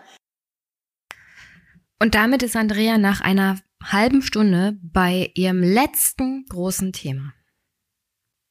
Damit bin ich bei meinem letzten großen Block, beim Sozialstaat. Der Sozialstaat war lange Zeit Motor des gesellschaftlichen Fortschritts. Das nehmen viele heute nicht mehr so wahr. Einerseits wird es als selbstverständlich angesehen, dass wir einen Sozialstaat haben. Andererseits empfinden ihn viele, besonders die, die ihn brauchen, als einen Hindernislauf durch einen bürokratischen Dschungel. Ja, die Deutschen sehen den Sozialstaat als Selbstverständlichkeit an, liegt hauptsächlich daran, dass man ihn sich über Jahrhunderte schwer erkämpft hat und an der klitzekleinen Kleinigkeit, dass er im Grundgesetz steht. Und die Menschen empfinden ihn nicht als bürokratisch oder zu wenig, sondern er ist es. Die Tatsache, dass sie sagt, die Menschen empfinden das, zeigt mir, dass sie nicht wirklich versteht, wie das für meist, für die meisten Menschen tatsächlich im Alltag ist, Hartz IV. Und das, der ganze bürokratische Mist, der damit zu tun hat. Und diese ganzen, also dieser Scham, die man empfindet, wenn man sein ganzes Leben gearbeitet hat. Und dann plötzlich zum, zum Arbeitsamt gehen muss oder zum, zum Jobcenter in dem Fall von Hartz IV und etwas beantragen muss, wo man das Gefühl bekommt, auch gesellschaftlich, dass man jemanden auf der Tasche liegt. Und zwar dieser Gesellschaft. Und das, obwohl man arbeiten könnte. Beziehungsweise manchmal ist das so, dass selbst wenn man nicht aus eigener Schuld in die Lage versetzt wird, Hartz IV zu nehmen oder nehmen zu müssen, empfinden viele Menschen trotzdem Scham. Menschen empfinden Scham darüber, dass sie zum Beispiel Aufstocker sind, obwohl sie jeden Tag arbeiten, nicht genug zu verdienen und trotzdem zum Staat gehen zu müssen. Auch das sorgt für Schamgefühl. Und das ist kein Empfinden, dass das einfach ungerecht ist. Das ist eine Tatsache im alltäglichen Leben. Und selbst ich musste es schon mal sechs Monate lang auf Hartz IV zurückgreifen, weil ich zwischen zwei Jobs war und noch keine arbeitsversicherungspflichtige Berufstätigkeit zu dem Zeitpunkt ausgeübt hatte. Und ich kann gar nicht beschreiben, wie schlimm das für mich war. Weil ich wirklich zu keinem Zeitpunkt bis dahin jemals nicht gearbeitet hat, hatte. Es war nur Arbeit, die nicht sozialversicherungspflichtig war. Und deswegen konnte ich nicht auf Arbeitslosengeld 1 zurückgreifen, sondern fiel sofort in Hartz IV. Und das ist ein System, das die SPD mit aufgebaut hat. Und wenn sie jetzt sagt, was sie auch gleich tun wird, dass sie Hartz IV hinter sich lassen wollen. Hartz IV ist ein Unwort sozusagen. Es ist ein Symbol für all das, was eigentlich Agenda 2010 ist. Hartz IV ist von der Agenda 2010 nur die größte spürbare, zurückgebliebene Auswirkung. Und deswegen ist das, also wenn die Menschen die SPD wegen Hartz IV kritisieren, dann ist das nur wirklich der größt, das größte Ausmaß dieser Agenda-Reform, die wahrnehmbar im alltäglichen Leben von vielen Menschen ist.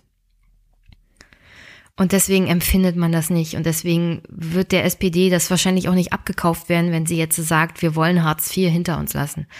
Weil ich habe nicht das Gefühl, hm, dass die SPD-Führungsspitze versteht, dass Hartz IV, dass die Agenda 2010 und Hartz IV ist nur ein Teil davon, das Problem waren.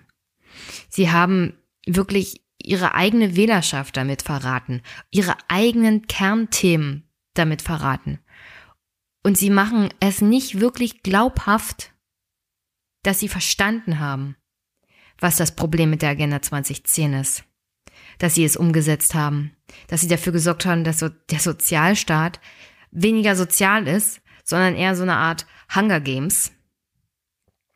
Jeder ist sich selbst überlassen, jeder ist für sich Einzelkämpfer und wenn man es nicht schafft, ist man selber schuld.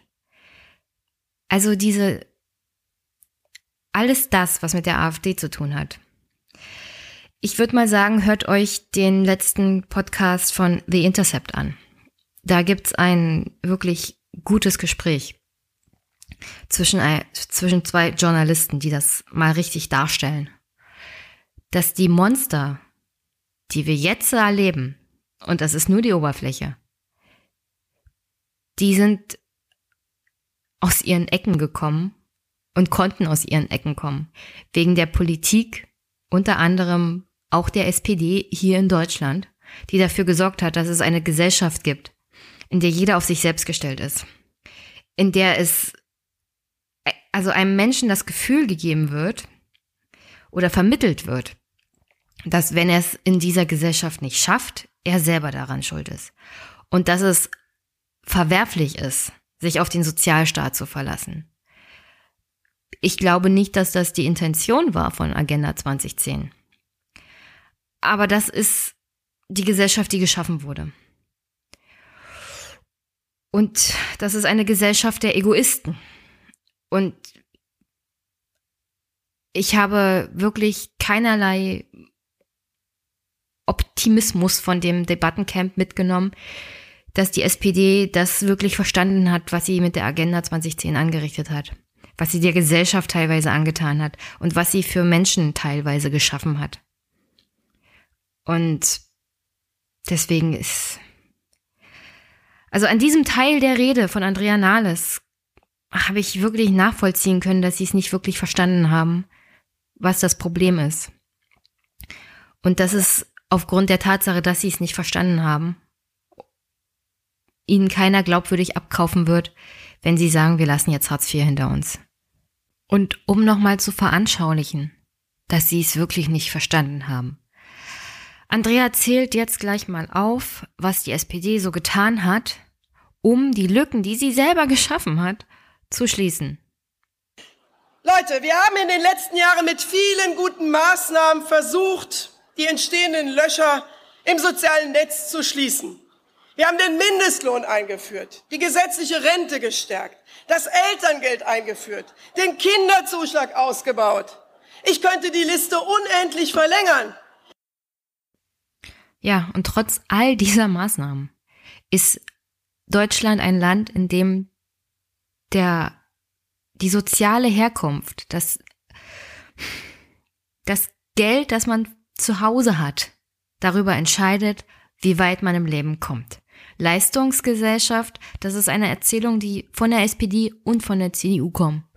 Aber es ist nichts weiter als eine hohle Phrase, weil Leistung in dieser Gesellschaft überhaupt gar nichts mehr bedeutet. Zehn Prozent der deutschen Haushalte besitzen 60 Prozent des Reichtums im ganzen Land. Und das ist mehr als bei allen anderen Industrieländern. Das Problem hier für die SPD ist, dass sie in einer Zeit, in der das alles sich verfestigt hat und noch angestiegen ist, in der die Schere zwischen Arm und Reich weiter auseinandergegangen ist und sie die aufgezählten, von Andrea Nahles aufgezählten Maßnahmen getroffen haben, nichts davon sich wirklich geändert hat, sondern alles nur schlimmer geworden ist. Und der Ursprung von dieser Entwicklung ist die Agenda 2010. Und die SPD will diese Agenda 2010 nicht wirklich richtig hinter sich lassen. Sie, ich glaube, Andrea Nahles, wenn sie sagt, wir wollen Hartz IV abschaffen, weil sie verstanden haben, dass das ein Klotz am Bein der SPD ist, die sie runterzieht und die das es verhindern wird, dass die SPD hier jemals wieder auf den grünen Zweig kommt. Gleichzeitig waren sie aber wirklich die ganzen letzten Jahre fast permanent an der Regierung. Und dass die Leute, dass die Menschen und die Bürger und die Wähler sie dafür zur Verantwortung ziehen, dass eine Partei, die eigentlich sozial ist, die gegen soziale Ungerechtigkeit kämpft, jedenfalls wenn man sich mal die DNA dieser Partei anguckt, dass die Menschen einer Partei, die genau das Gegenteil während der Regierungszeit erreicht hat, beziehungsweise dafür gesorgt hat, dass die soziale Ungerechtigkeit noch zunimmt, jetzt darunter leidet, beziehungsweise vom Wähler abgestraft wird. Das ist, glaube ich, kein Wunder. Und sie versucht, sie versuchen hier wirklich irgendwie noch die Löcher zu stopfen, die in der Inkonsequenz ihres politischen Handelns entstanden sind.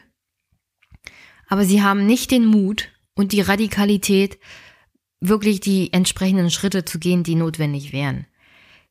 Gleichzeitig gibt es natürlich in der SPD noch verschiedene Mitglieder, die, die das nicht so sehen wie ich, die es nicht so sehen wie die parteiinterne Linke, die sich wünschen von der SPD, dass sie realpolitisch ist, dass sie entsprechend handelt, auch wirtschaftsfreundlich agiert. Aber ich glaube, dass genau dieser Kurs der Partei den Rest geben wird. Aber hier natürlich noch der Part, der durch alle Medien gegangen ist. Und zwar Andrea Nahles zum Thema Hartz IV. Und wenn wir eine große Sozialstaatsreform anpacken, werden wir natürlich auch Hartz IV anpacken. Wir werden Hartz IV hinter uns lassen. Wir werden eine neue Grundsicherung schaffen. Wir werden eine neue Grundsicherung schaffen und zwar aus der Perspektive der Menschen, die diesen Sozialstaat brauchen und nicht aus der Perspektive der Menschen, die ihn vielleicht mal missbrauchen. Die Menschen brauchen einen freundlichen, einen zugewandten, einen echten Sozialstaat. Ja, an sich, wenn ich es mir jetzt extra anhöre, finde ich den Part auch ganz gut, aber es ging halt in dem ganzen, in der ganzen halben Stunde vorher ging das dann unter. Und es ging auch unter, weil ich glaub's einfach nicht. Ich glaub's der SPD einfach nicht mehr. Und nicht nur ich nicht, selbst das Parteimitglied Paul tut's nicht. Und ich denke mal, die meisten Wähler tun's auch nicht.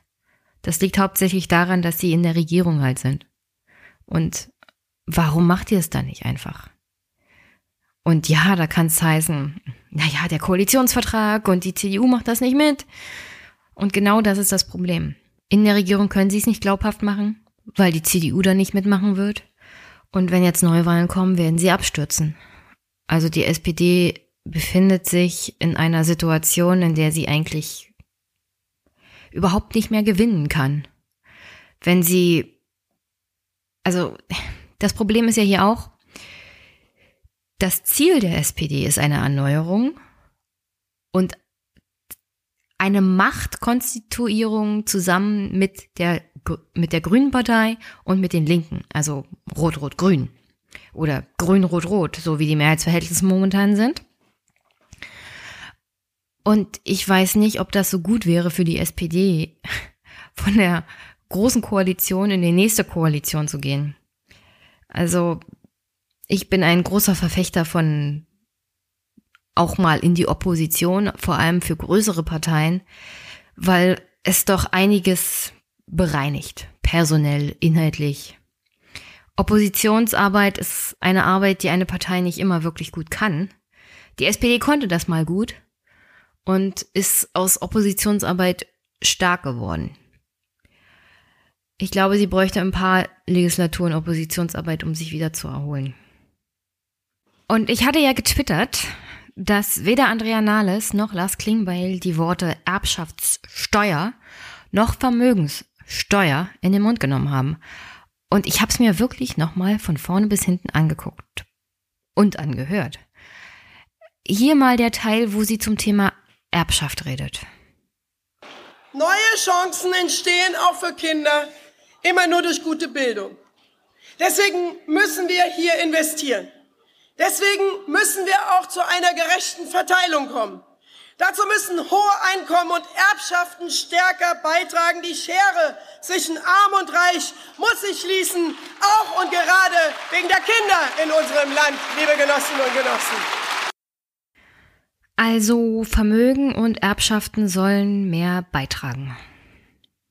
Ich weiß, übersetzt heißt das so viel wie irgendwas mit Erbschaftssteuer. Sie hat es aber nicht gesagt. Sie hat nicht gesagt, die SPD steht für Erbschaftssteuer, die SPD steht für Vermögenssteuer. Darum werden wir uns kümmern. Sie hat irgendwas von wir ziehen die heran gesagt. Und Ich bleib dabei, sie hat's nicht gesagt. Ich weiß, SPD-Mitglieder haben es rausgehört und verzeiht mir, wenn ich da besonders kritisch bin, aber sie hat es nicht gesagt. Ich fand's jetzt nicht so schlecht. Also die Idee von dem Debattencamp an sich war auch gut.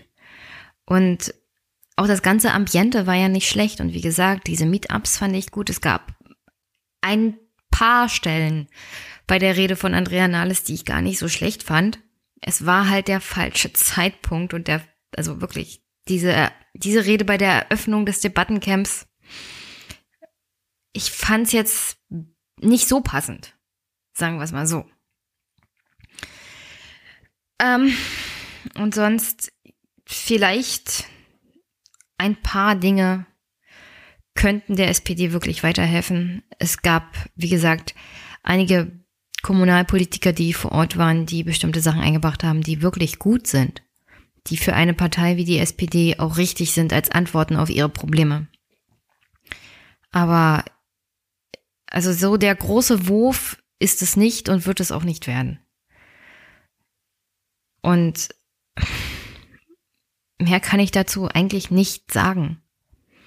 Ich glaube, Paul, das SPD-Mitglied mit dem eigenen Podcast, äh, wir haben ja zusammen bei Thilo Jung zusammengefasst, was wir so für Eindrücke hatten. Und er war, glaube ich, noch enttäuschter als ich. Ich bin nicht Mitglied, deswegen mich kann man schwer enttäuschen. Aber Paul war wirklich enttäuscht, glaube ich mal. Ich lehne mich nicht zu weit aus dem Fenster, wenn ich das jetzt hier sage. Und deswegen.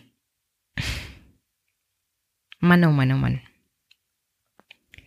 Ich hatte ja am Anfang angekündigt, dass ich hier auch O-Töne vom Basiskongress der Linken einspiele. Ich werde das einfach bei einem anderen Podcast machen, wenn es besser passt. Jetzt, äh, wo ich das mit der Rede gemacht habe und mir das nochmal durch den Kopf gehen habe lassen, ist es besser, wenn ihr nur die O-Töne hört, die ich tatsächlich bei dem Debattencamp aufgenommen habe. Und es sind einige. Unter anderem auch Andrea Nahles, Frau Kohnen und Ralf Stegner.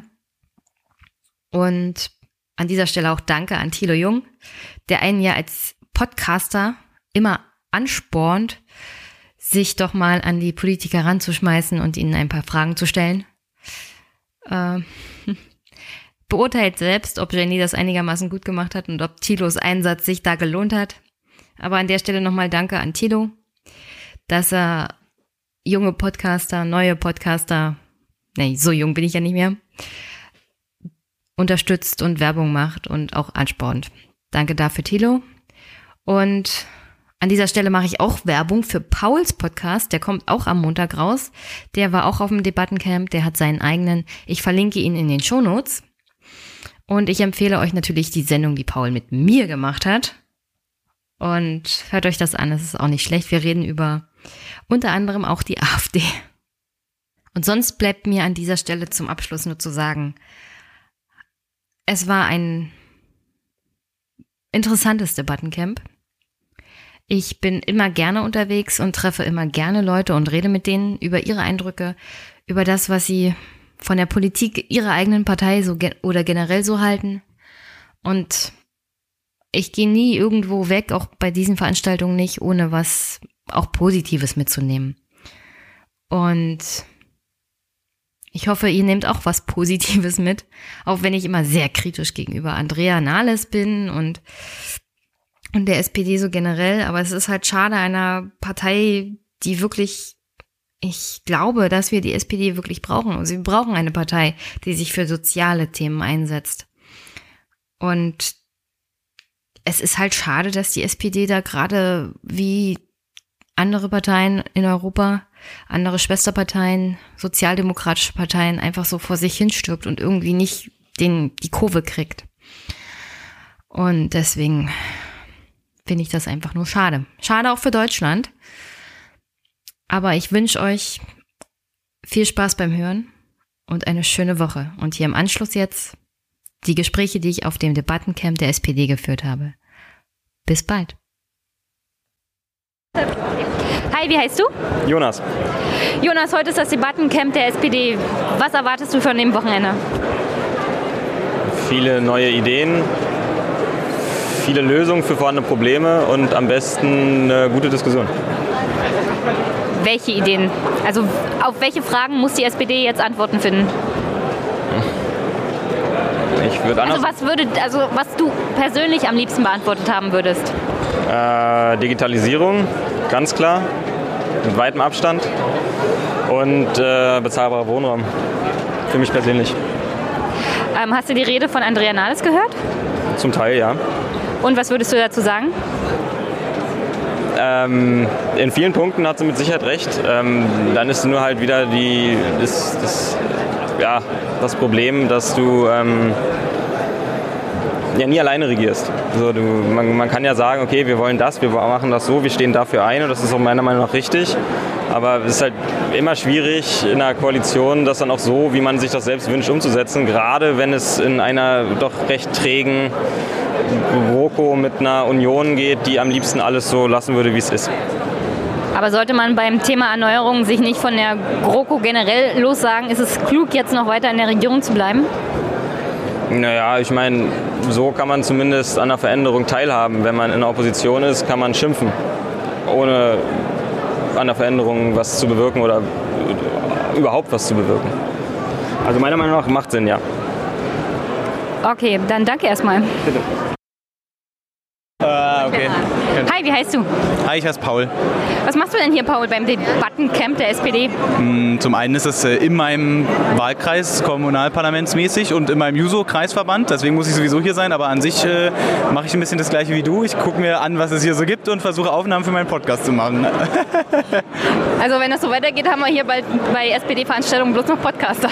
Ja, mehr Podcaster und Journalisten als alles andere. Äh, es kann ja auch äh, nicht schaden. Äh, vielleicht schreiben wir dann besser über uns, wobei du bist kritischer der SPD gegenüber als ich, also äh, ja. Ich, ich, bin ja kein Mitglied, deswegen kann ich kritischer sein. Ähm, vielleicht wäre es auch gar nicht schlecht, wenn die Mitglieder ein bisschen kritischer sind. Also die Rede von Andrea hast du jetzt nicht mitbekommen, oder? Doch, ich habe sie im Livestream gehört, deswegen habe ich sie gehört, im Gegensatz zu vielen, die hier waren, weil ich habe gehört, dass die Technik nicht gut funktioniert hat. Ja, am Anfang, aber am Ende hat sie sehr laut gesprochen, wenn nicht sogar gebrüllt, deswegen hat man es am Ende schon mit dir bekommen. Was, was hast du denn von der Rede so mitgenommen? Ähm, ich fand äh, zwei Sachen ganz interessant. Ähm, äh, die ich ganz spannend fand. Das war zum einen mal ähm, dieser Aspekt, inhaltlicher Aspekt Zeit.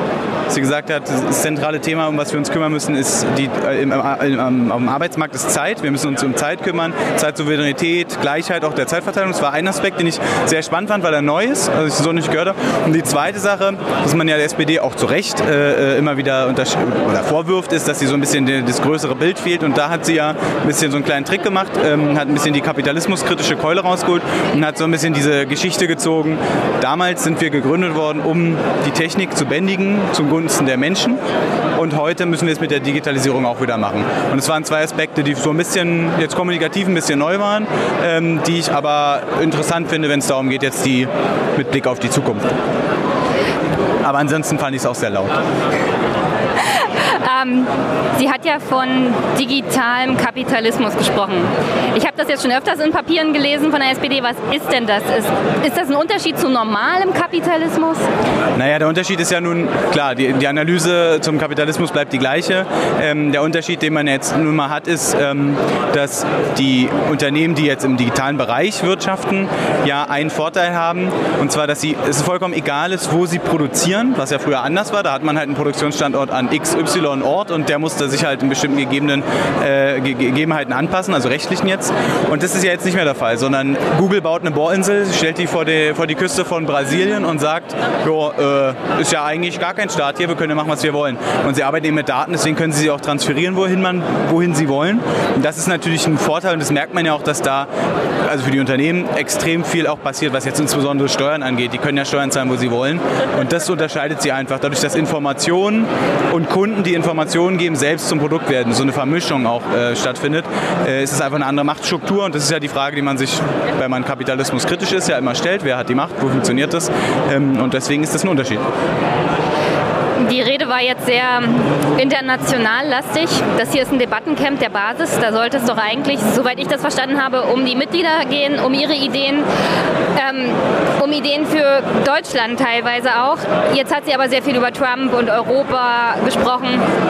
Ähm, hat ihr da nicht was gefehlt? Naja, ich finde. Also wenn es Richtung Erneuerung der SPD als Partei gehen soll. Na gut, die Erneuerung, das ist ja immer so ein zwiespaltiger Prozess. Der findet natürlich von unten statt, sollte stattfinden. Wir wissen beide vielleicht, äh, dass das nicht so einfach ist, dass die Strukturen es nicht hergeben, dass man das hier auch diskutieren will.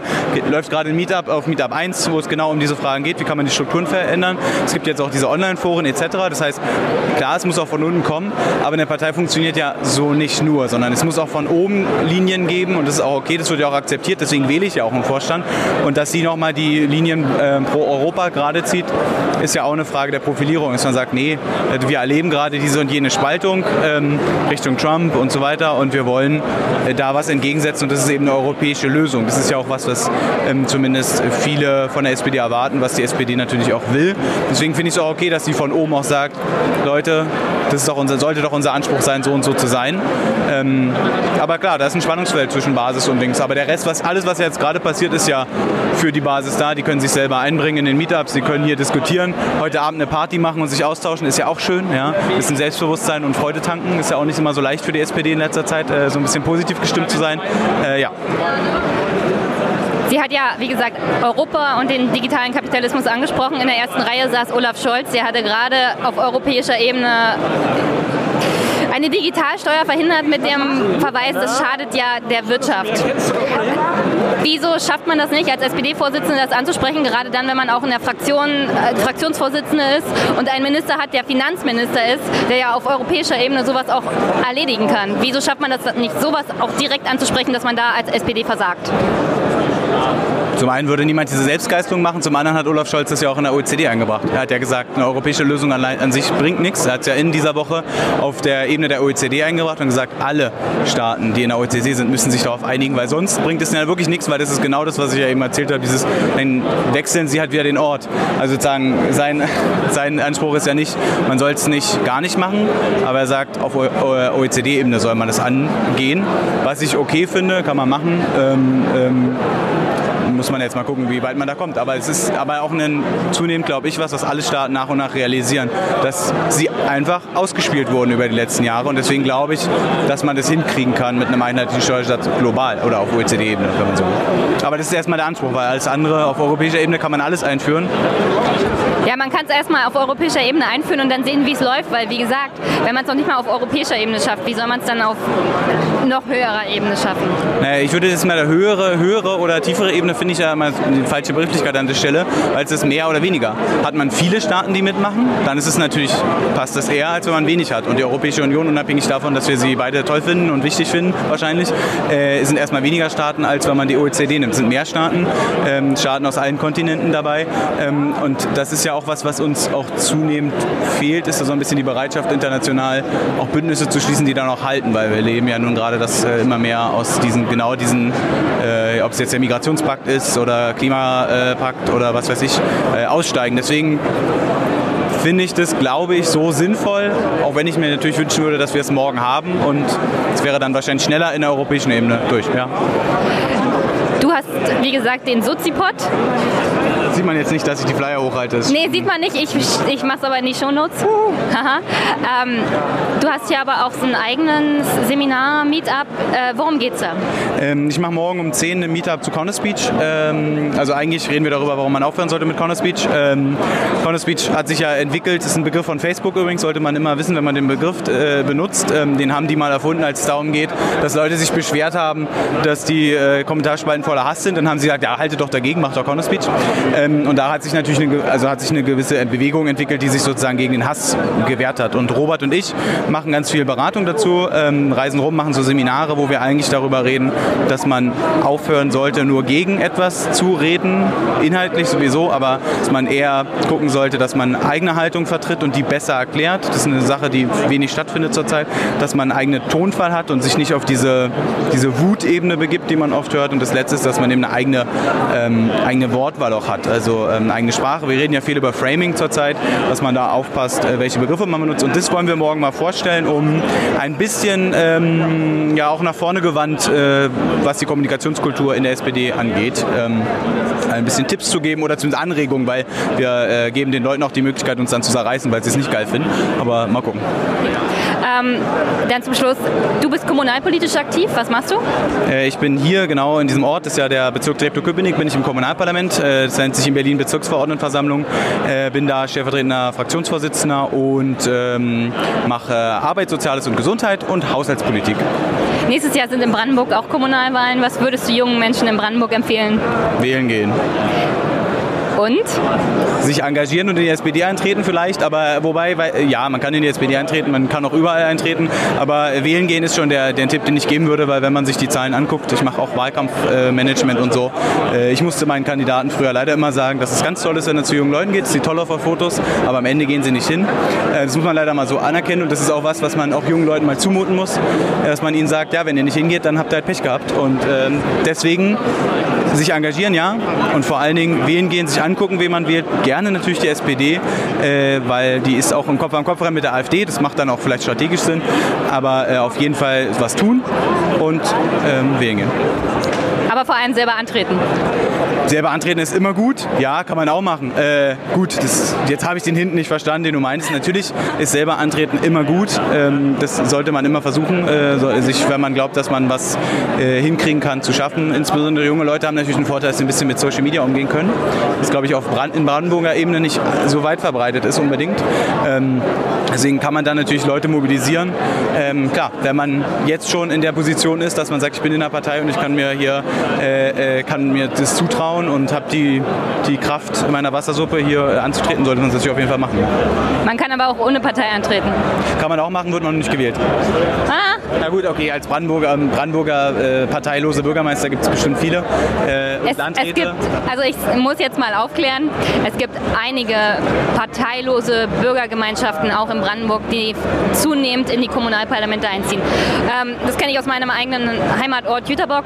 Da gibt es praktisch nur noch die Linke, zwei SPDler, zwei CDUler, die anderen sind alle parteilose Bürgervereinigungen. Deswegen würde ich sagen, Hauptsache, junge Leute treten an.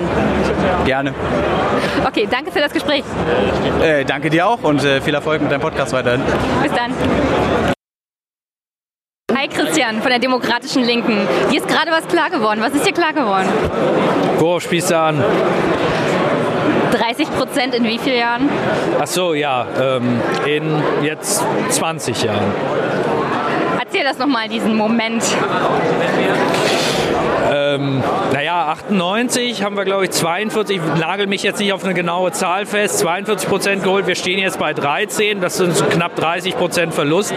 Ähm, und ich hoffe wirklich, dass auf dem Debattencamp hier auch diese Erkenntnis auch mal weiter in der Basis gestreut wird. Ich glaube generell, dass die Basis dessen schon sehr bewusst ist, dass teilweise der Vorstand ziemlich abgekapselt von dieser Erkenntnis lebt und das auch nicht wahrhaben will. Ähm, oder beziehungsweise halt auch einfach nicht gewillt ist, eine Erneuerung oder eine Kehrtwende mitzutragen, die von der Basis initiiert ist, sondern einfach eine Erneuerung sagen wir, vorgibt, wo man sagt, das ist so eine Erneuerung, den Rahmen können wir uns vorstellen, den tragen wir mit. Äh, alles, was weitergeht, ähm, haben wir keinen Bock drauf.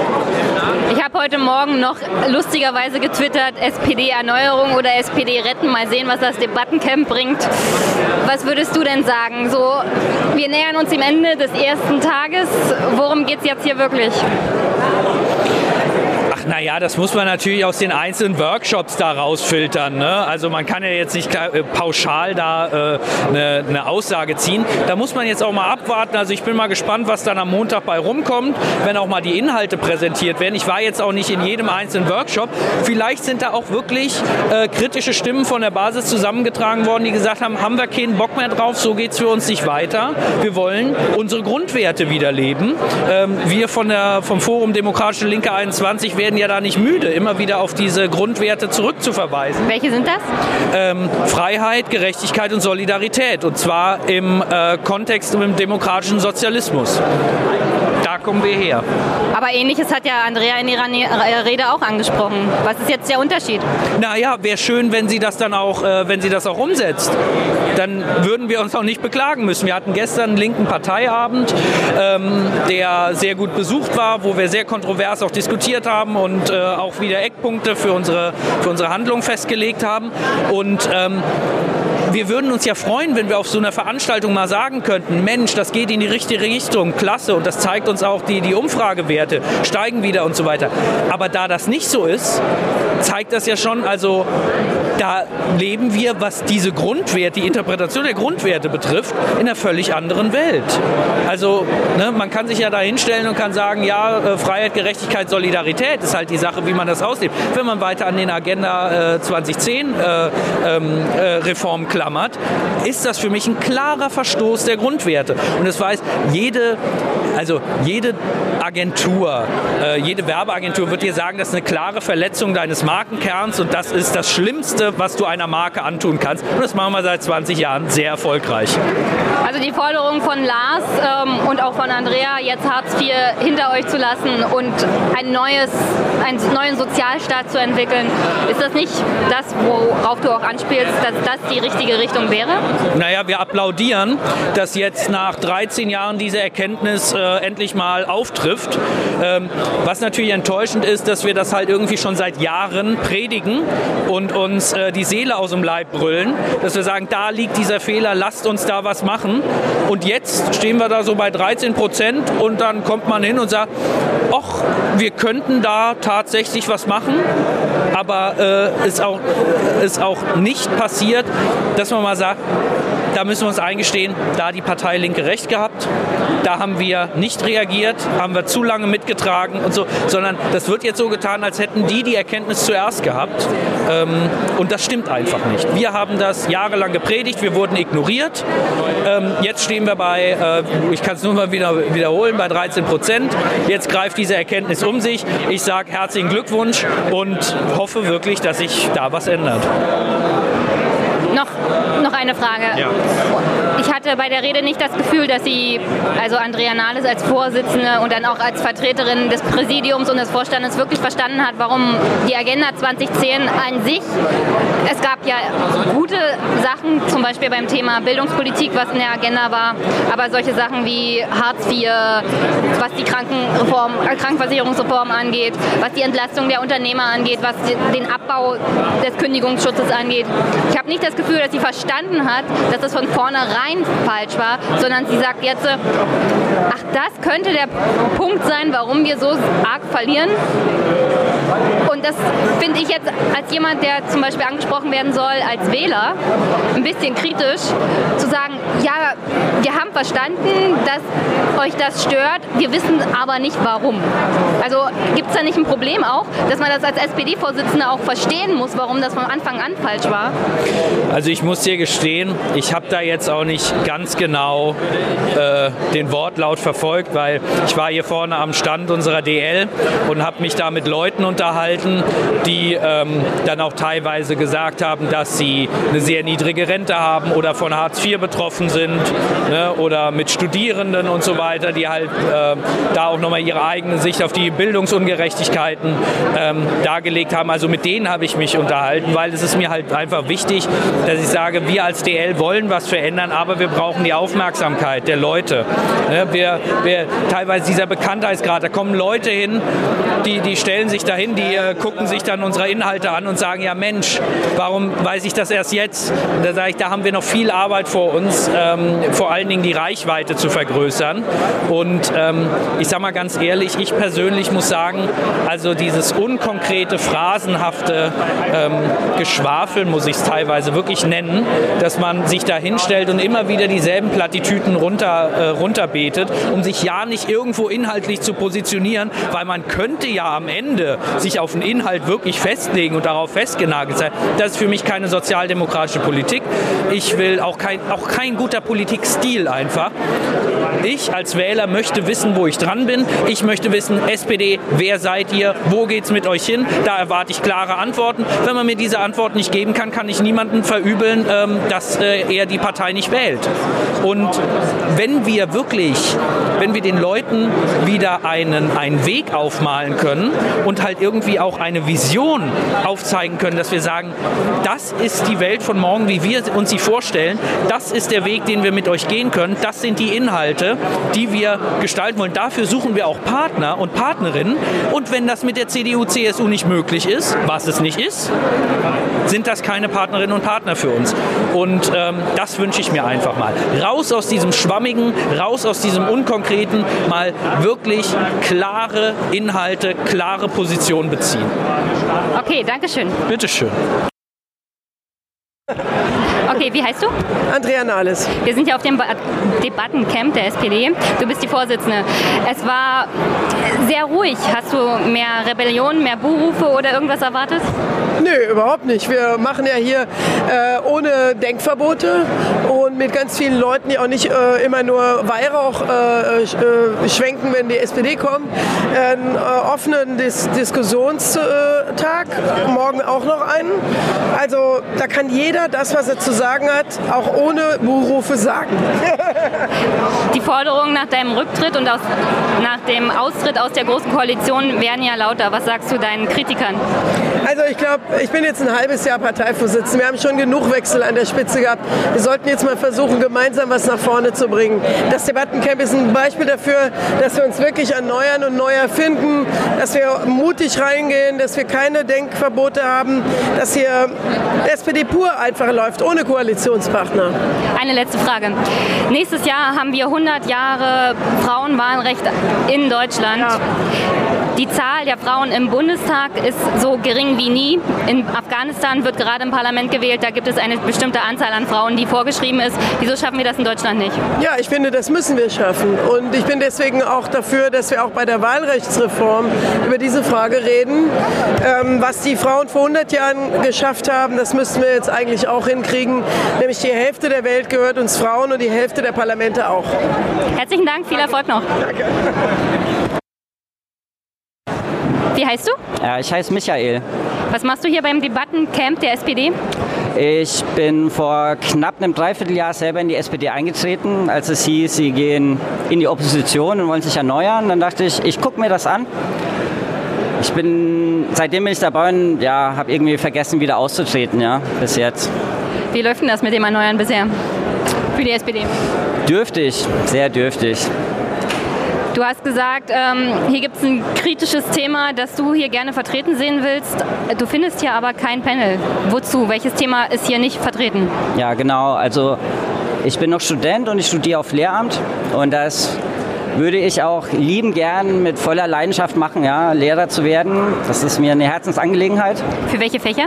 Ähm, Geschichte, Politik und Philosophie eigentlich die Themen, die die SPD jetzt auch im Vordergrund stellt für die Bekämpfung von Rechts- und Rechtspopulisten und Nationalisten. Hoffentlich tut sie das, ja. Ob sie es dann tatsächlich auch umsetzt, weiß ich noch nicht so ganz. Aber also was das Thema Bildung angeht, finde ich das halt schon ein bisschen enttäuschend oder traurig, dass hier auf so einem Erneuerungskongress oder Zukunftskongress dieser Partei das Thema Schulpolitik und Schulbildung also wirklich 0,0 Prozent hier vorkommt. Es gibt kein einziges Diskussionsforum, kein Panel, gar nichts dazu. Nichts, einfach gar nichts. Bildung ist ja Ländersache. Jetzt geht es ja um die Rettung der SPD auf Bundesebene. Hast du da überhaupt kein Verständnis für, dass es hier kein Panel für Bildung gibt? Ja, das wäre ja schon mal der erste Ansatz für die Zukunft, dass man genau dieses Thema auf Bundesebene hebt. Ja, es ist ja einer der größten Irrtümer oder Fehler überhaupt, dass Bildung einfach nur Ländersache ist. Das ist schon mal der erste Punkt, der sich ändern müsste. Und wenn nicht, wann, wenn nicht hier, ja? Also auf so einem Kongress, wo, wo Leute aus ganz Deutschland zusammenkommen und man solche Themen behandeln könnte. Ja, also ich finde, Bildung ist, so, sollte Bundessache sein und nicht auf Länderebene ablaufen. Ähm, wirst du das ansprechen bei deinem CD, äh, CDU? ich schneide das raus. Wirst du das ansprechen an deinem, bei deinem SPD-Ortsverband, Bezirksverband oder Landesverband, was dir hier nicht gefallen hat und was in Zukunft anders laufen muss? Das versuche ich schon auch so die letzten Monate eigentlich. Und ja, ich werde das bestimmt mal ansprechen, wenn sich die Gelegenheit irgendwie dazu ergibt. Ich habe ein bisschen Glück mit meinem eigenen Ortsverband, denn also ich wohne in Berlin-Pankow hier. Und jetzt ist es so, dass rein zufällig die Bildungssenatorin aus Berlin in meiner Abteilung sitzt, ja, also direkt auch in meiner Abteilung. Und ich kenne die mittlerweile ganz gut und habe auch schon des Öfteren mit ihr gesprochen. Das Problem ist halt, also ich würde mich als Pädagogen begreifen und Sandra Scheres ist eine Verwaltungsfachangestellte. Ja? Also sie verwaltet Schule, denkt sie aber nicht und lebt es auch nicht.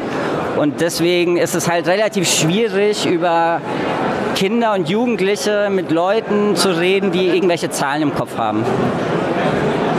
Dann danke erstmal. Ich hoffe, du hast trotzdem noch einen schönen Tag hier. Und ich hoffe mal, dass die SPD beim Thema Bildung auch noch die Kurve kriegt. Ja, ich hoffe das auch. Hoffe ich auch. Danke. Bitte, tschüss. Hallo, wie heißt du? Ralf Stegner heißt. Du bist wer? Ich bin stellvertretender Bundesvorsitzender der SPD. Herr St Ralf, wir sind hier auf dem Debattencamp der SPD. Wie läuft es denn bisher? Ganz viele Leute da, spannende Debatten, ein großes Gewusel hier, tausend Dinge, die parallel stattfinden, coole Location, also richtig gut. Sonst läuft es für die SPD ja gerade nicht so toll. Die letzten Umfragen sagen 13 Prozent. Eigentlich müsste man ja sagen, die SPD muss sich nicht nur erneuern, die muss auch irgendwie einen Weg finden, sich zu retten. Bei der letzten Vorstands... Naja, bei dem letzten Vorstandsgespräch hat Andrea Nahles gesagt, keiner hat gefordert aus der GroKo raus, wobei die meisten in der Basis ja sagen würden, die große Koalition, die Beteiligung schadet der SPD eher. Äh, Gab es da wirklich keine Forderungen an die Vorsitzende aus der GroKo rauszugehen? Naja, manche sind natürlich sehr skeptisch gegenüber der Großen Koalition, das bin ich auch. Die sind auch nicht voller Begeisterung reingegangen, sondern weil damals eben nichts anderes zustande kam. Unsere Mitglieder abgestimmt haben darüber, die haben das ja entschieden. Das haben wir basisdemokratisch entschieden bei uns. Aber so kann es natürlich nicht weitergehen, weder mit den Umfragen noch mit den Wahlergebnissen. Und deswegen glaube ich, muss sich schon drastisch was verändern, sonst wird die Koalition keinen Bestand haben. Und zweitens muss die SPD natürlich was dafür tun, dass wir unsere Position klar machen, auch über die Koalition hinaus und unabhängig von dem, was die Union jetzt gut findet oder nicht. Also insofern glaube ich, gibt es da schon eine Debatte darüber in der Führung und in der Basis der Partei genauso. Was muss die SPD jetzt konkret tun, sowohl gegenüber der Basis als auch inhaltlich? Na, was heißt gegenüber der Basis? Wir haben ja die gleichen Sorgen wie alle anderen auch. Es ist ja nicht so, dass es die da oben gibt und die anderen, sondern wir versuchen, die SPD wieder nach vorne zu bringen. Dazu gehört, dass wir ein besseres Auftreten in Berlin haben, dass da mehr rauskommt, bei so einem Thema wie Diesel zum Beispiel oder wenn es um Waffenexporte geht, keine Waffenexporte in Diktaturen und Kriegsgebiete, finde ich zum Beispiel. Bei Diesel dürfen nicht die Autofahrer zahlen, sondern gefälligst die Konzerne, die da betrogen haben. Ähm, dann haben wir viele Sachen in der Pipeline mit der Union, die kommen müssen, wie Klimaschutz Gesetz, wie ein Zuwanderungsgesetz, wie die Mindestrente, äh, wie das Thema gute Kita-Gesetz, äh, sozialer Arbeitsmarkt, solche Dinge. Wir wollen was erreichen für Mieter. Wir wollen Arbeit und Umwelt besser zusammenbringen, andere Dinge mehr. Und dann muss die SPD zeigen, wo unsere langen Linien sind, wo wir uns unterscheiden von der Union. Wir sind für ein anderes Sozialsystem, was nach Hartz IV kommen muss, wo die Menschen keine Sorge haben müssen, dass sie ins Nichts fallen, wo sie, wenn sie lange gearbeitet haben, eine ordentliche Rente kriegen, wo wir eine solidarische Sicherung, wo Kinderarmut angegangen wird, endlich, wo die Bildung gebührenfrei wird, äh, wo wir Alleinerziehenden besser helfen, wo man sein Leben lang Qualifizierungschancen hat, um in der digitalen Arbeitswelt zurechtzukommen. Solche Sachen müssen wir ändern. Und wir müssen Arbeit und Umwelt viel besser zusammenbringen. Da reicht es nicht, wie die Grünen zu sagen, Klimaschutz first, das muss ohnehin sein, ja. Aber wir müssen uns auch kümmern, dass da wieder neue Arbeitsplätze entstehen, damit die Leute keine Angst haben davor. Wenn wir dann noch die Rechten entschlossen bekämpfen, für ein soziales Europa eintreten, gegen den Nationalismus, dann ist das schon ein ganzes Aufgabenpäckchen. Aber dann sind das die Punkte, die uns wieder nach vorne bringen, weil die Leute ihre SPD wieder erkennen als eine Partei, die auch im Klartext sagt, was sie will. Was ich meinte gegenüber der Basis, es gibt ja auch Forderungen, dass der Vorstand, nicht nur der Vorsitzende, direkt von der Basis gewählt wird. Also gibt es da irgendwelche Überlegungen auch bei der Parteispitze, generell mal die Wahl, das Wahlprozedere ein bisschen zu öffnen, weil bei den Grünen funktioniert das ja, dass die Basis ist da sozusagen mehr Chef als zum Beispiel bei der SPD. Da hat man das Gefühl, dass von oben immer noch, es ist ein bisschen zu autoritär, kommt einem das manchmal vor. Ich glaube nicht, dass das stimmt. Wir haben zum Beispiel unsere Mitglieder entscheiden lassen darüber, ob wir in die Koalition gehen oder nicht, intensiver als andere Parteien dieses tun. Wenn wir Spitzenkandidaten nominieren für Ministerpräsidentenämter, dann findet das durch einen Mitgliederentscheid bei uns statt, anders als in anderen Parteien. Äh, was die Parteiführung angeht, ist es im Parteiengesetz nicht vorgesehen. Und das macht auch, glaube ich, nicht so viel Sinn. Das entscheiden Parteitage. Das sind auch gewählte Delegierte, die aus, der, aus den Ortsvereinen rausgewählt werden. Das finde ich ist schon richtig so. Das Parteiengesetz sieht eine demokratische Ordnung vor. Und ich glaube, unser Problem sind nicht die Personalfragen. Die Union wechselt jetzt nach 18 Jahren erstmals die Vorsitzende. Wir hatten in den 18 Jahren fast 18 Vorsitzende, also jedenfalls viele. Das hat uns nicht weitergeholfen, sondern wir müssen gucken, dass wir die Inhalte in Ordnung kriegen und dass wir mit einem guten Team aus ganz verschiedenen Leuten äh, nach vorne kommen. Zu glauben, da muss man ein paar Köpfe wechseln und alles wird gut, das ist ein Irrtum, das ist harte Arbeit auf allen Ebenen der Partei. Auf den Ortsvereinen, in den Kreisverbänden, in den Landesverbänden, im Bund, in Europa, überall. Noch eine letzte Frage zu GroKo. Die CDU erneuert sich jetzt durch auch einen Wechsel der Spitze, wie Sie gerade oder wie du gerade gesagt hast. Wie lange bleibt die SPD noch in der großen Koalition, wenn zum Beispiel Angela Merkel absehbar nicht mehr Kanzlerin ist? Na, wir definieren uns nicht über die Personen anderer Parteien. Das wäre ja auch noch schöner. Es könnte aber sein, dass die CDU zum Beispiel auch den Kanzler auswechselt, wenn jetzt der Vorsitzende wechselt. Dann müssen wir neu reden. Wir haben einen Koalitionsvertrag ausgehandelt, der wird jetzt nicht nach rechts gerückt. Das kommt natürlich nicht in Betracht. Aber nochmal, wir, kein einziges unserer Probleme wird besser, wenn wir uns auf die Personalentscheidung anderer Parteien stützen. Wir müssen die Dinge schon selber lösen, die wir zu tun haben. Da ist eine Menge zu machen. Müssen wir alle hart dran arbeiten. Und je mehr wir auf andere Parteien gucken, umso schlechter ist das. Noch eine letzte Sache. Das hier ist ein Podcast, ähm, in dem ich vor allem auch junge Menschen dazu ansporne, sich kommunalpolitisch zu engagieren, selbst anzutreten. Nicht zwangsweise in einer Partei, aber sich generell vor Ort einzubringen.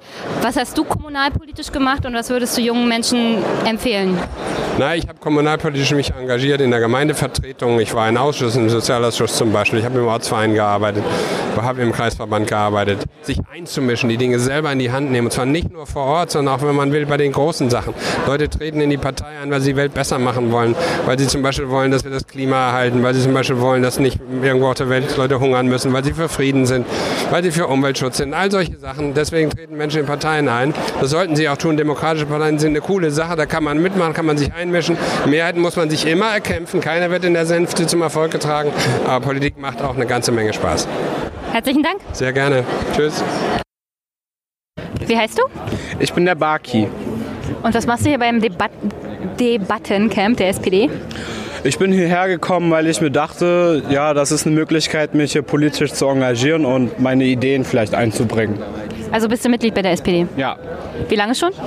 Seit äh, man darf, äh, dagegen bzw. dafür stimmen durfte, ob man äh, für oder gegen die GroKo ist. Welche? Äh, wie welche? Welche Abstimmung zu für oder gegen GroKo? Da gab es ja mittlerweile bei der SPD schon mehrere. Die, die letzte, also die vergangene.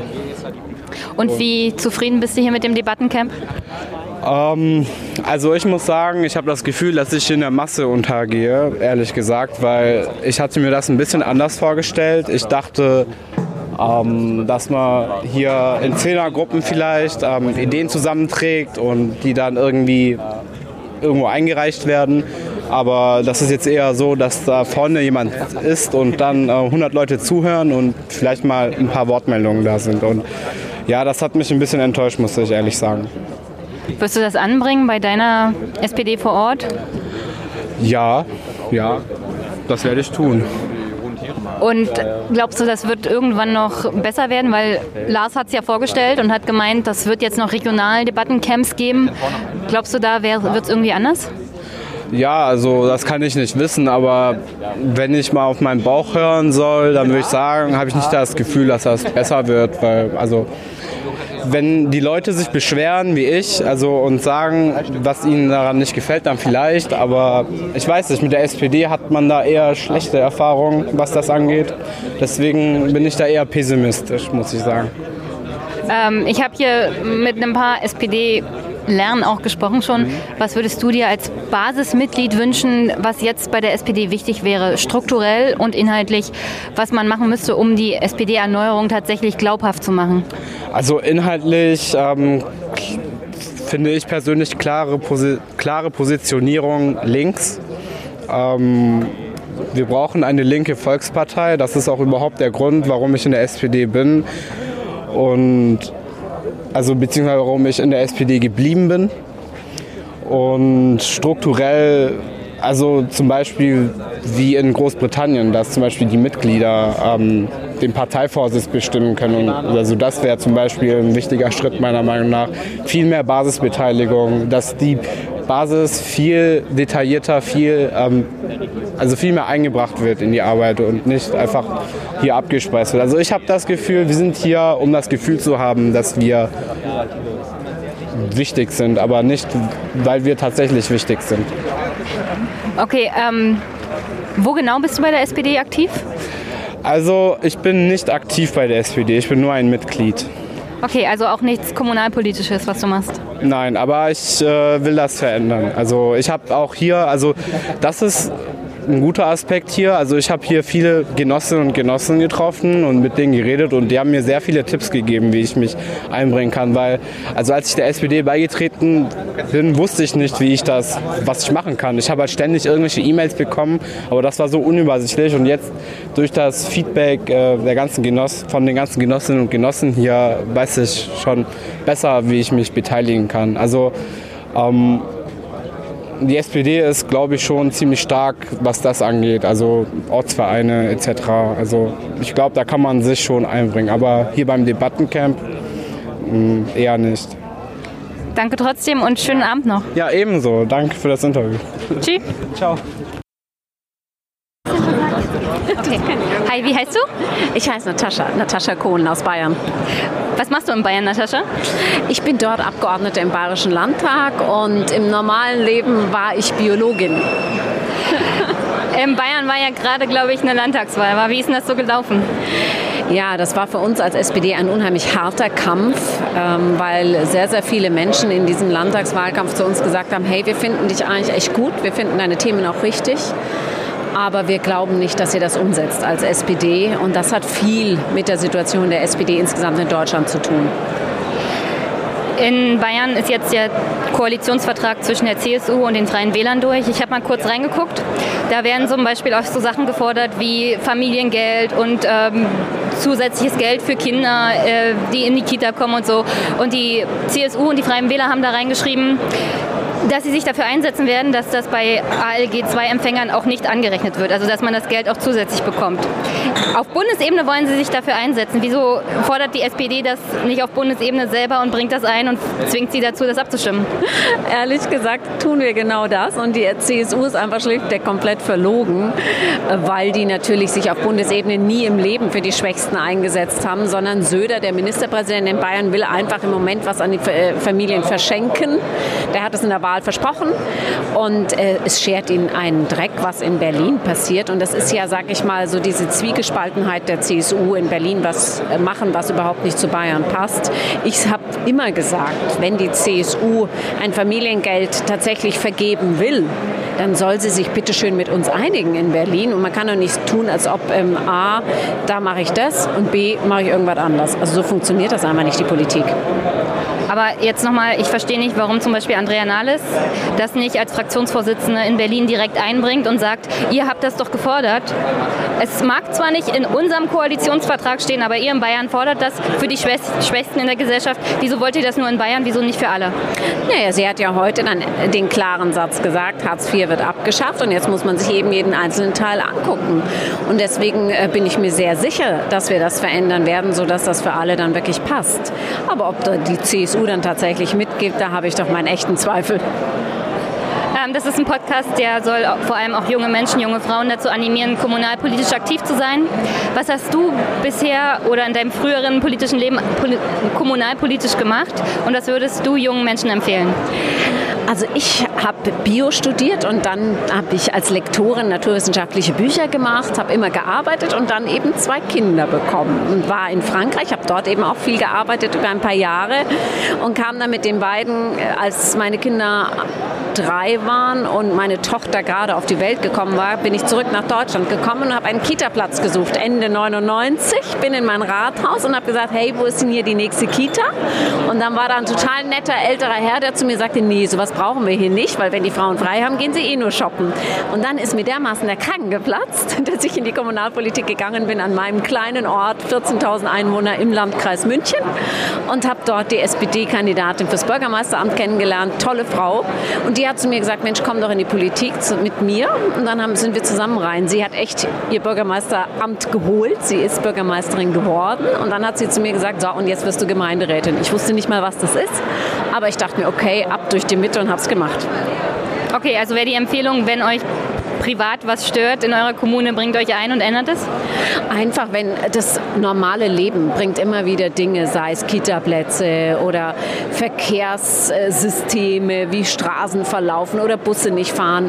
Das normale Leben bietet so viel, was du ändern kannst. Und ähm, es war einfach der richtige Moment für mich. Es war der Sprung ins eiskalte Wasser, aber es war das Beste, was ich äh, als Einstieg in die Politik je machen konnte. Also ich kann echt jeder Frau einfach nur raten, wenn du was ändern willst, mach es, folg immer deinem Bauchgefühl und dann wirklich ähm, ab durch die Mitte. Dann herzlichen Dank und viel Erfolg noch in Bayern. Tausend Dank. Ciao. Ciao. Wie heißt du? Ich heiße Mamun Abu Asi. Was machst du hier beim Debattencamp der SPD? Ähm, ich bin ein neues Mitglied äh, in der SPD und ja, ne, was heißt neu? Acht Monate ungefähr. Und ich will auch sehen und wissen, was, was hier geht. Ein du hast gesagt, du kommst aus Syrien? Genau, ich komme aus Syrien. Bist du da bist du aus Syrien geflohen während des Krieges und dann auch nach Deutschland gekommen? Äh, nicht geflohen, sondern ja, teilweise ähm, gelaufen und teilweise mit dem Boot und sowas wie alle Flüchtlinge, die hier sind. Also doch geflohen? Äh, genau, ja, okay, fällt mir der, der, der Verb, dann doch geflohen, ja. Geflüchtet oder, ja, okay. Also vor dem Krieg sozusagen nach genau. Deutschland gekommen. Ja. Und jetzt engagierst du dich hier politisch bei der SPD? Genau, genau. Was, was hat dich an der SPD ähm, also so angesprochen als Neumitglied sozusagen? Was hat dich davon überzeugt, in die SPD einzutreten?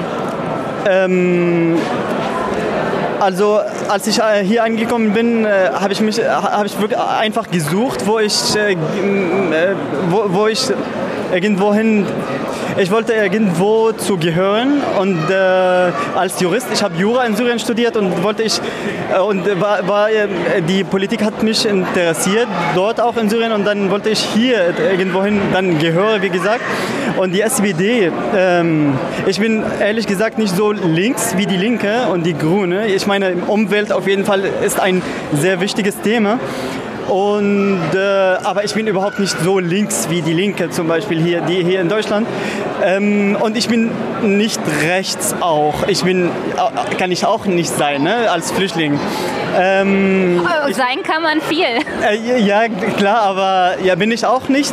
Ähm, und für die äh, sozusagen als das angefangen hat mit diesem Schulz-Effekt, das war nicht so erfolgreich danach, aber am Anfang an Schulz hat, ja, ich habe einfach gehört, was er gesagt hat und die SPD auch, dass sie für die Sozialgerechtigkeit äh, dort standen und dass sie äh, für die Gleichberechtigung zwischen den Männern und Frauen und alles und dann habe ich dann gesagt, ja, hier ist mein Platz. Ich kann nicht sagen, dass ich 100% SPD, aber auf jeden Fall mehr als 50%. Also damit teilst du, glaube ich, das Schicksal der meisten SPD-Mitglieder. Nicht jedes SPD-Mitglied ist 100% überzeugt von dem, was zum Beispiel die Parteiführung auch so macht. Äh, nicht jedes Grün oder Links oder, oder weiß ich nicht. Äh, das fällt mir auch nicht so. Das sind nicht so ja, jede, an der Janales ist auch nicht so 100% äh, SPD. Ne? Also die Grundidee ist richtig. Äh, die Grundidee ist richtig und ich, ich bin auch in der Mitte, glaube ich. ich. Ich stehe auch, ich will auch für die Sozialgerechtigkeit auch kämpfen.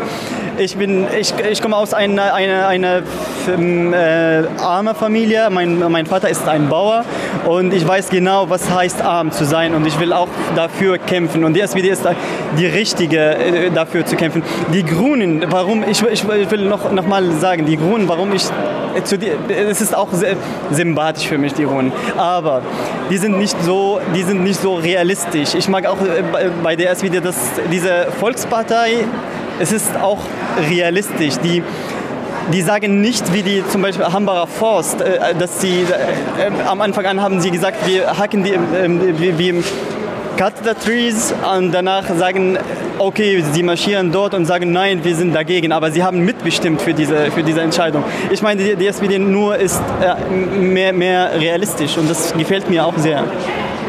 Was heißt soziale Gerechtigkeit für dich hier in Deutschland? Soziale Gerechtigkeit heißt, dass, ähm, dass ich jetzt ähm, äh, dass diese, die, die Krankenversicherung zum Beispiel ich, wie die, ich kann auch zu, zum Arzt gehen wie die, äh, ein Banker oder ein, ein oder weiß ich nicht wer. Es gibt, äh, es gibt ich kann auch ähm, mein Leben unternehmen und äh, auch reisen als Flüchtling. Das, das hat mich wirklich, als ich hier auch, das war faszinierend hier in Deutschland, dass man auch als als ich auch, ich war beim Jobcenter ungefähr ein Jahr und ich konnte in, diesem, in dieser Phase, weil hier wirklich viel für die Sozialgerechtigkeit gemacht wird in Deutschland, ich konnte auch reisen mit diesem Geld. Ich, ich konnte auch ja, ziemlich gut leben.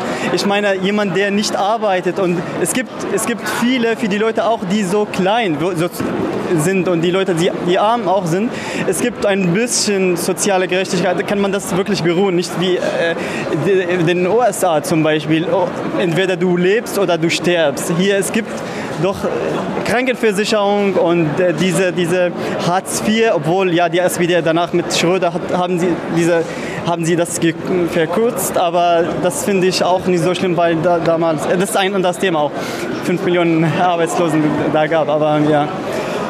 Ich meinte, ja, in, in manchen Feldern. Ich, ich gehe zu der Uni jetzt, als jemand jetzt neu hier in Deutschland ist und ich beruhe oder ich fühle, ich habe da nicht das Gefühl, dass ich anders bin, weil ich ärmer bin als meine Kollegen. Wir sind alle gleich und ähm, ja, das kann man in allen Bereichen das, äh, das beruhen, diese Sozialgerechtigkeit und dass viele dafür gekämpft haben. Aber ja, und die SPD hat eine große, große ähm, äh, Teilnahme an, in diesem Bereich. War das in Syrien anders, als du Jura studiert hast, ähm, weil du aus einer armen Familie kamst auf der Universität? Hast du dich da anders gefühlt? Wurdest du anders behandelt? Ja, ähm, das war ganz anders und dann wirklich, um die soziale Gerechtigkeit hier zu, zu berühren, musst du auch irgendwohin anders leben, weil das ist wirklich, ähm, zum Beispiel in Syrien konnte ich nicht meinen äh, meine, äh, zerriste Rucksack zu, zur Uni äh, mitnehmen, weil das, das geht nicht. Das, das ist äh, Shame on me sozusagen. Aber hier, ich kann äh, mich begleiten, was ich will und ich, ich kann einfach gehen und äh, nein, die Leute, die so schick sind in der Uni, die sind die komischen Leute und das ist, finde ich, wirklich schön. Das, das, ja, einfach schön. Ja, das Campusleben in Deutschland ist wirklich ein bisschen anders. Was meinst du? Das Campusleben in Deutschland ist wirklich anders. Mhm. Ähm, man lebt sich, glaube ich, ein bisschen anders aus als Student in Deutschland, als zum Beispiel woanders, wie zum Beispiel in Harvard und so mit Anzug und schicken Dress und allem drum und dran. Aber ich zum Beispiel bin auch mit Jeanshosen in die Vorlesungen gegangen. Also man muss sich nicht schick anziehen, um was Gutes zu lernen. Das ist, das ist glaube ich, ein guter Vorteil, was das Campusleben in Deutschland angeht. Ja, ja, auf jeden Fall, finde ich auch. Es, ähm, es ist einfach schön hier, wirklich. Es gibt viele Sachen, die man, ja zum Beispiel ich, ich, ich ja, es gibt viele Sachen, die ich hier auch meine Hobbys auch mache, die in Syrien niemals mich gedacht habe, dass ich überhaupt das machen kann. Das, das finde ich auch cool. Willst du in Deutschland bleiben und dann hier als Jurist arbeiten? Ich, ehrlich gesagt, ja, ich will nicht lügen und sagen, ich will, das Leben hier mir, gefällt mir und ich will ja hier ähm, als Jurist, aber als Rechtsanwalt kann ich nicht sein. Ich mache nur meinen Master jetzt und kann ich als Jurist in, in internationale Studien, äh, Sachen arbeiten, aber nicht als Rechtsanwalt. Aber das gefällt mir auch und ich will auch, ja, ich, ich, ich hoffe, dass ich das machen kann. Hast du Angst, dass du wieder zurück nach Syrien musst? Überhaupt nicht. Warum nicht? Ich, ich bin ein bisschen selbstbewusst sein. Ja, ich, äh, ja, ich meine, was soll man mehr machen, wenn man die Sprache lernt und studiert und arbeitet? Ich arbeite in, im Bereich der Pflege auch. Ich habe eine, einen Vertrag für drei, äh, drei Jahre und äh, ich studiere und es gibt keinen Grund, mich dahin zurückzuschicken. Und wenn sie das machen, ähm, naja, das, ich würde, nee, ich, bin, ich muss zur Armee dahin gehen und deswegen bin ich geflüchtet. Ich meine, meine Familie sind dort, aber bin ich hier, hier gekommen, weil nach meinem Jurastudium musste ich zur Armee gehen und wollte ich das nicht. Und dann, das kann nicht sein. Es gibt kein, ja, diese Debatte wird auch geführt, dass ah, wir schicken die, die Sura dahin. Aber wir sind zum 90 Prozent ähm, gefordert von der Armee seit drei Jahren. Wir mussten dahin zur Armee gehen. Und dann, wenn sie jetzt uns dahin schicken, das heißt, werden wir im Gefängnis sein und das, ja, das, das glaube ich nicht, dass auch möglich ist. Das, das wird nicht passieren. Okay, meine Frage wäre ja eher, ob du Angst hast, dass, dass die politische Stimmung sich dermaßen ändert, dass man äh, syrische Flüchtlinge dazu zwingt, wieder zurückzugehen. Also davor hast du auch keine Angst? Ähm, äh, vor mir habe ich keine Angst, aber auf jeden Fall die politische Stimmung hat sich geändert und das ist klar, äh, habe ich das von, von meiner Umgebung, die ganz links sind, auch sie jetzt äh, sagen, naja, wir sind mit und für die Flüchtlinge, aber es gibt immer neue Sachen. Wir haben eine andere Struktur in unserer Gesellschaft.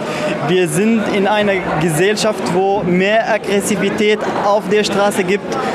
Und das ist die Wahrheit. Und muss, muss man auch das, diese Wahrheit begegnen. Und was schlimm, das ist eine andere Sache bei den Linken hier ist, linke Parteien alle, ne? SPD, Grüne auch Linke, dass sie auch nicht äh, äh, die, die, dass die ja, zum Beispiel die, über die, die Frage der Islam oder wir sagen einfach, okay, willkommen für alles, aber wir verstehen viele Sachen nicht.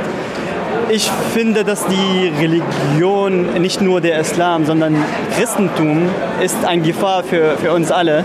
Und, äh, und, und, und muss man auch das sagen. Ich meine, es gibt keinen Grund, muss ich nicht sagen, ob Islam zu Deutschland gehört oder nicht, aber die Frage, ob Christentum zu Deutschland gehört oder nicht. Also extremistische Auslegung von Religion, egal welcher, ist immer eine Gefahr für eine Gesellschaft. Die Religionen sind eine Gefahr für, für, für, für, für alle Gesellschaften, finde ich. In, meine, in meinem Land war es, war es schlimm, ja. Mhm. Ich weiß, was du meinst, mhm. aber ich glaube, Religion an sich ist keine Gefahr. Ich glaube, dass Menschen eine Religion auslegen können auf eine Art und Weise, die sie zu Gefahr machen könnte.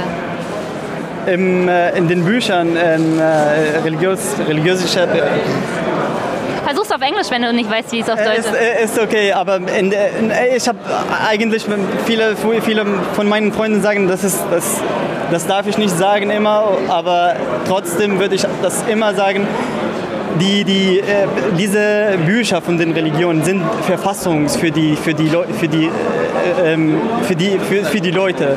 Und dann, wenn da drin steht in dieser Verfassung, dass die, der Mann und Frau nicht, nicht gleich sind, wenn da, wenn da drin steht, die, dass die Schwule äh, gehören umgebracht oder weiß ich nicht, dann, ich weiß nicht, wie man, äh, das braucht nicht Auslegung, das, ist, das geht nicht. Und nochmal sage ich, wir können nicht sagen jetzt, okay, alle Leute hier müssen die Religion oder der Islam muss abgeschafft. Das können wir nicht machen, aber wir brauchen einen Martin Luther, neuer Martin Luther bei uns in den arabischen Ländern und das, das, dann brauchen wir das Christentum. Ich sage auch das immer. In der Verfassung hier steht, dass die Religionsfreiheit, aber welche Religion? Es gibt keine richtige Religion. Das ist ein bisschen wie eine Kultur bei euch. Das ist meine Meinung. Das äh, kann, kann, kann anders sein, aber ich finde hier die Religion ist ein, eher eine Kultur und, ähm, und, nach, und die Religion kann nicht auch repariert werden. Und wenn du die Religion reparieren, versuchst das zu, zu reparieren, wird dann gebrochen, weil es so steif ist. Und, aber das freut mich, dass das so passiert bei euch und ich hoffe, dass auch bei uns irgendwann das passiert. Ähm, ja. Und das ist keine rechte, rechte Ansicht. Ich meine, ich bin SPDler, aber ich stehe gegen den Religionen. Und das darf man machen. Ja, das ist, Ja. das gehört auch zur Freiheit in diesem Land, dass man auch Religionen an sich kritisieren darf. Ähm, super interessant eigentlich mit dir zu reden. Ich glaube aber, wir haben nicht mehr so viel Zeit. Was wollte ich noch fragen? Ach so, die letzte Sache. Du hast gesagt, du bist in der Pflege tätig. Was genau machst du? Ähm, ich äh, in einem Heim, wo ähm, es Special Needs Leute da gibt, die, die haben psychische Probleme und dann äh, dort äh, habe ich ja in der Nacht, ich, ich arbeite Nacht, Nachtschicht ähm, und dann ja müssen die Leute dann ich ja muss ich auf die auf die Leute kümmern und und ja das das ja, äh, Details weiß ich nicht was ja wenn du äh, kannst du auch fragen was ich kann auch Details sagen äh, ja, aber die, die Leute sind psychisch, haben Probleme und dann muss ich dann um sie kümmern und mit ein paar Kollegen dann. Und ich mag diese Arbeit sehr, wirklich sehr. Ich mag die, die Leute auch sehr. Die sind wie Kinder und müssen wir, ja, das gefällt mir am meisten in meinem Leben, diese Arbeit. Vielleicht musste ich auch das äh, studieren. Okay, herzlichen Dank und noch ein schönes Wochenende beim Debattencamp und vielleicht sehen wir uns mal wieder. Würde mich sehr freuen. Und ich, ja, ich mich auch. Das ist äh, auf jeden Fall, das interessiert mich auch sehr, ähm, über die politische Situation zu sprechen. Und danke. Ja, viel Erfolg noch mit dem Studium und, der, und dem Job und allem drum und dran. Bis dann. Vielen, vielen Dank. Und ich will noch, ein- noch ein, eins äh, sagen, dass äh, ich habe nicht so genug über die SPD gesprochen. Ich meinte nicht, dass ich ähm, einfach, ich wollte irgendwo hingehen und die SPD, die SPD steht links, aber realistisch und das mag ich auch sehr an, an, die, an die SPD. Ja. Okay, danke. Tschüss. Ciao.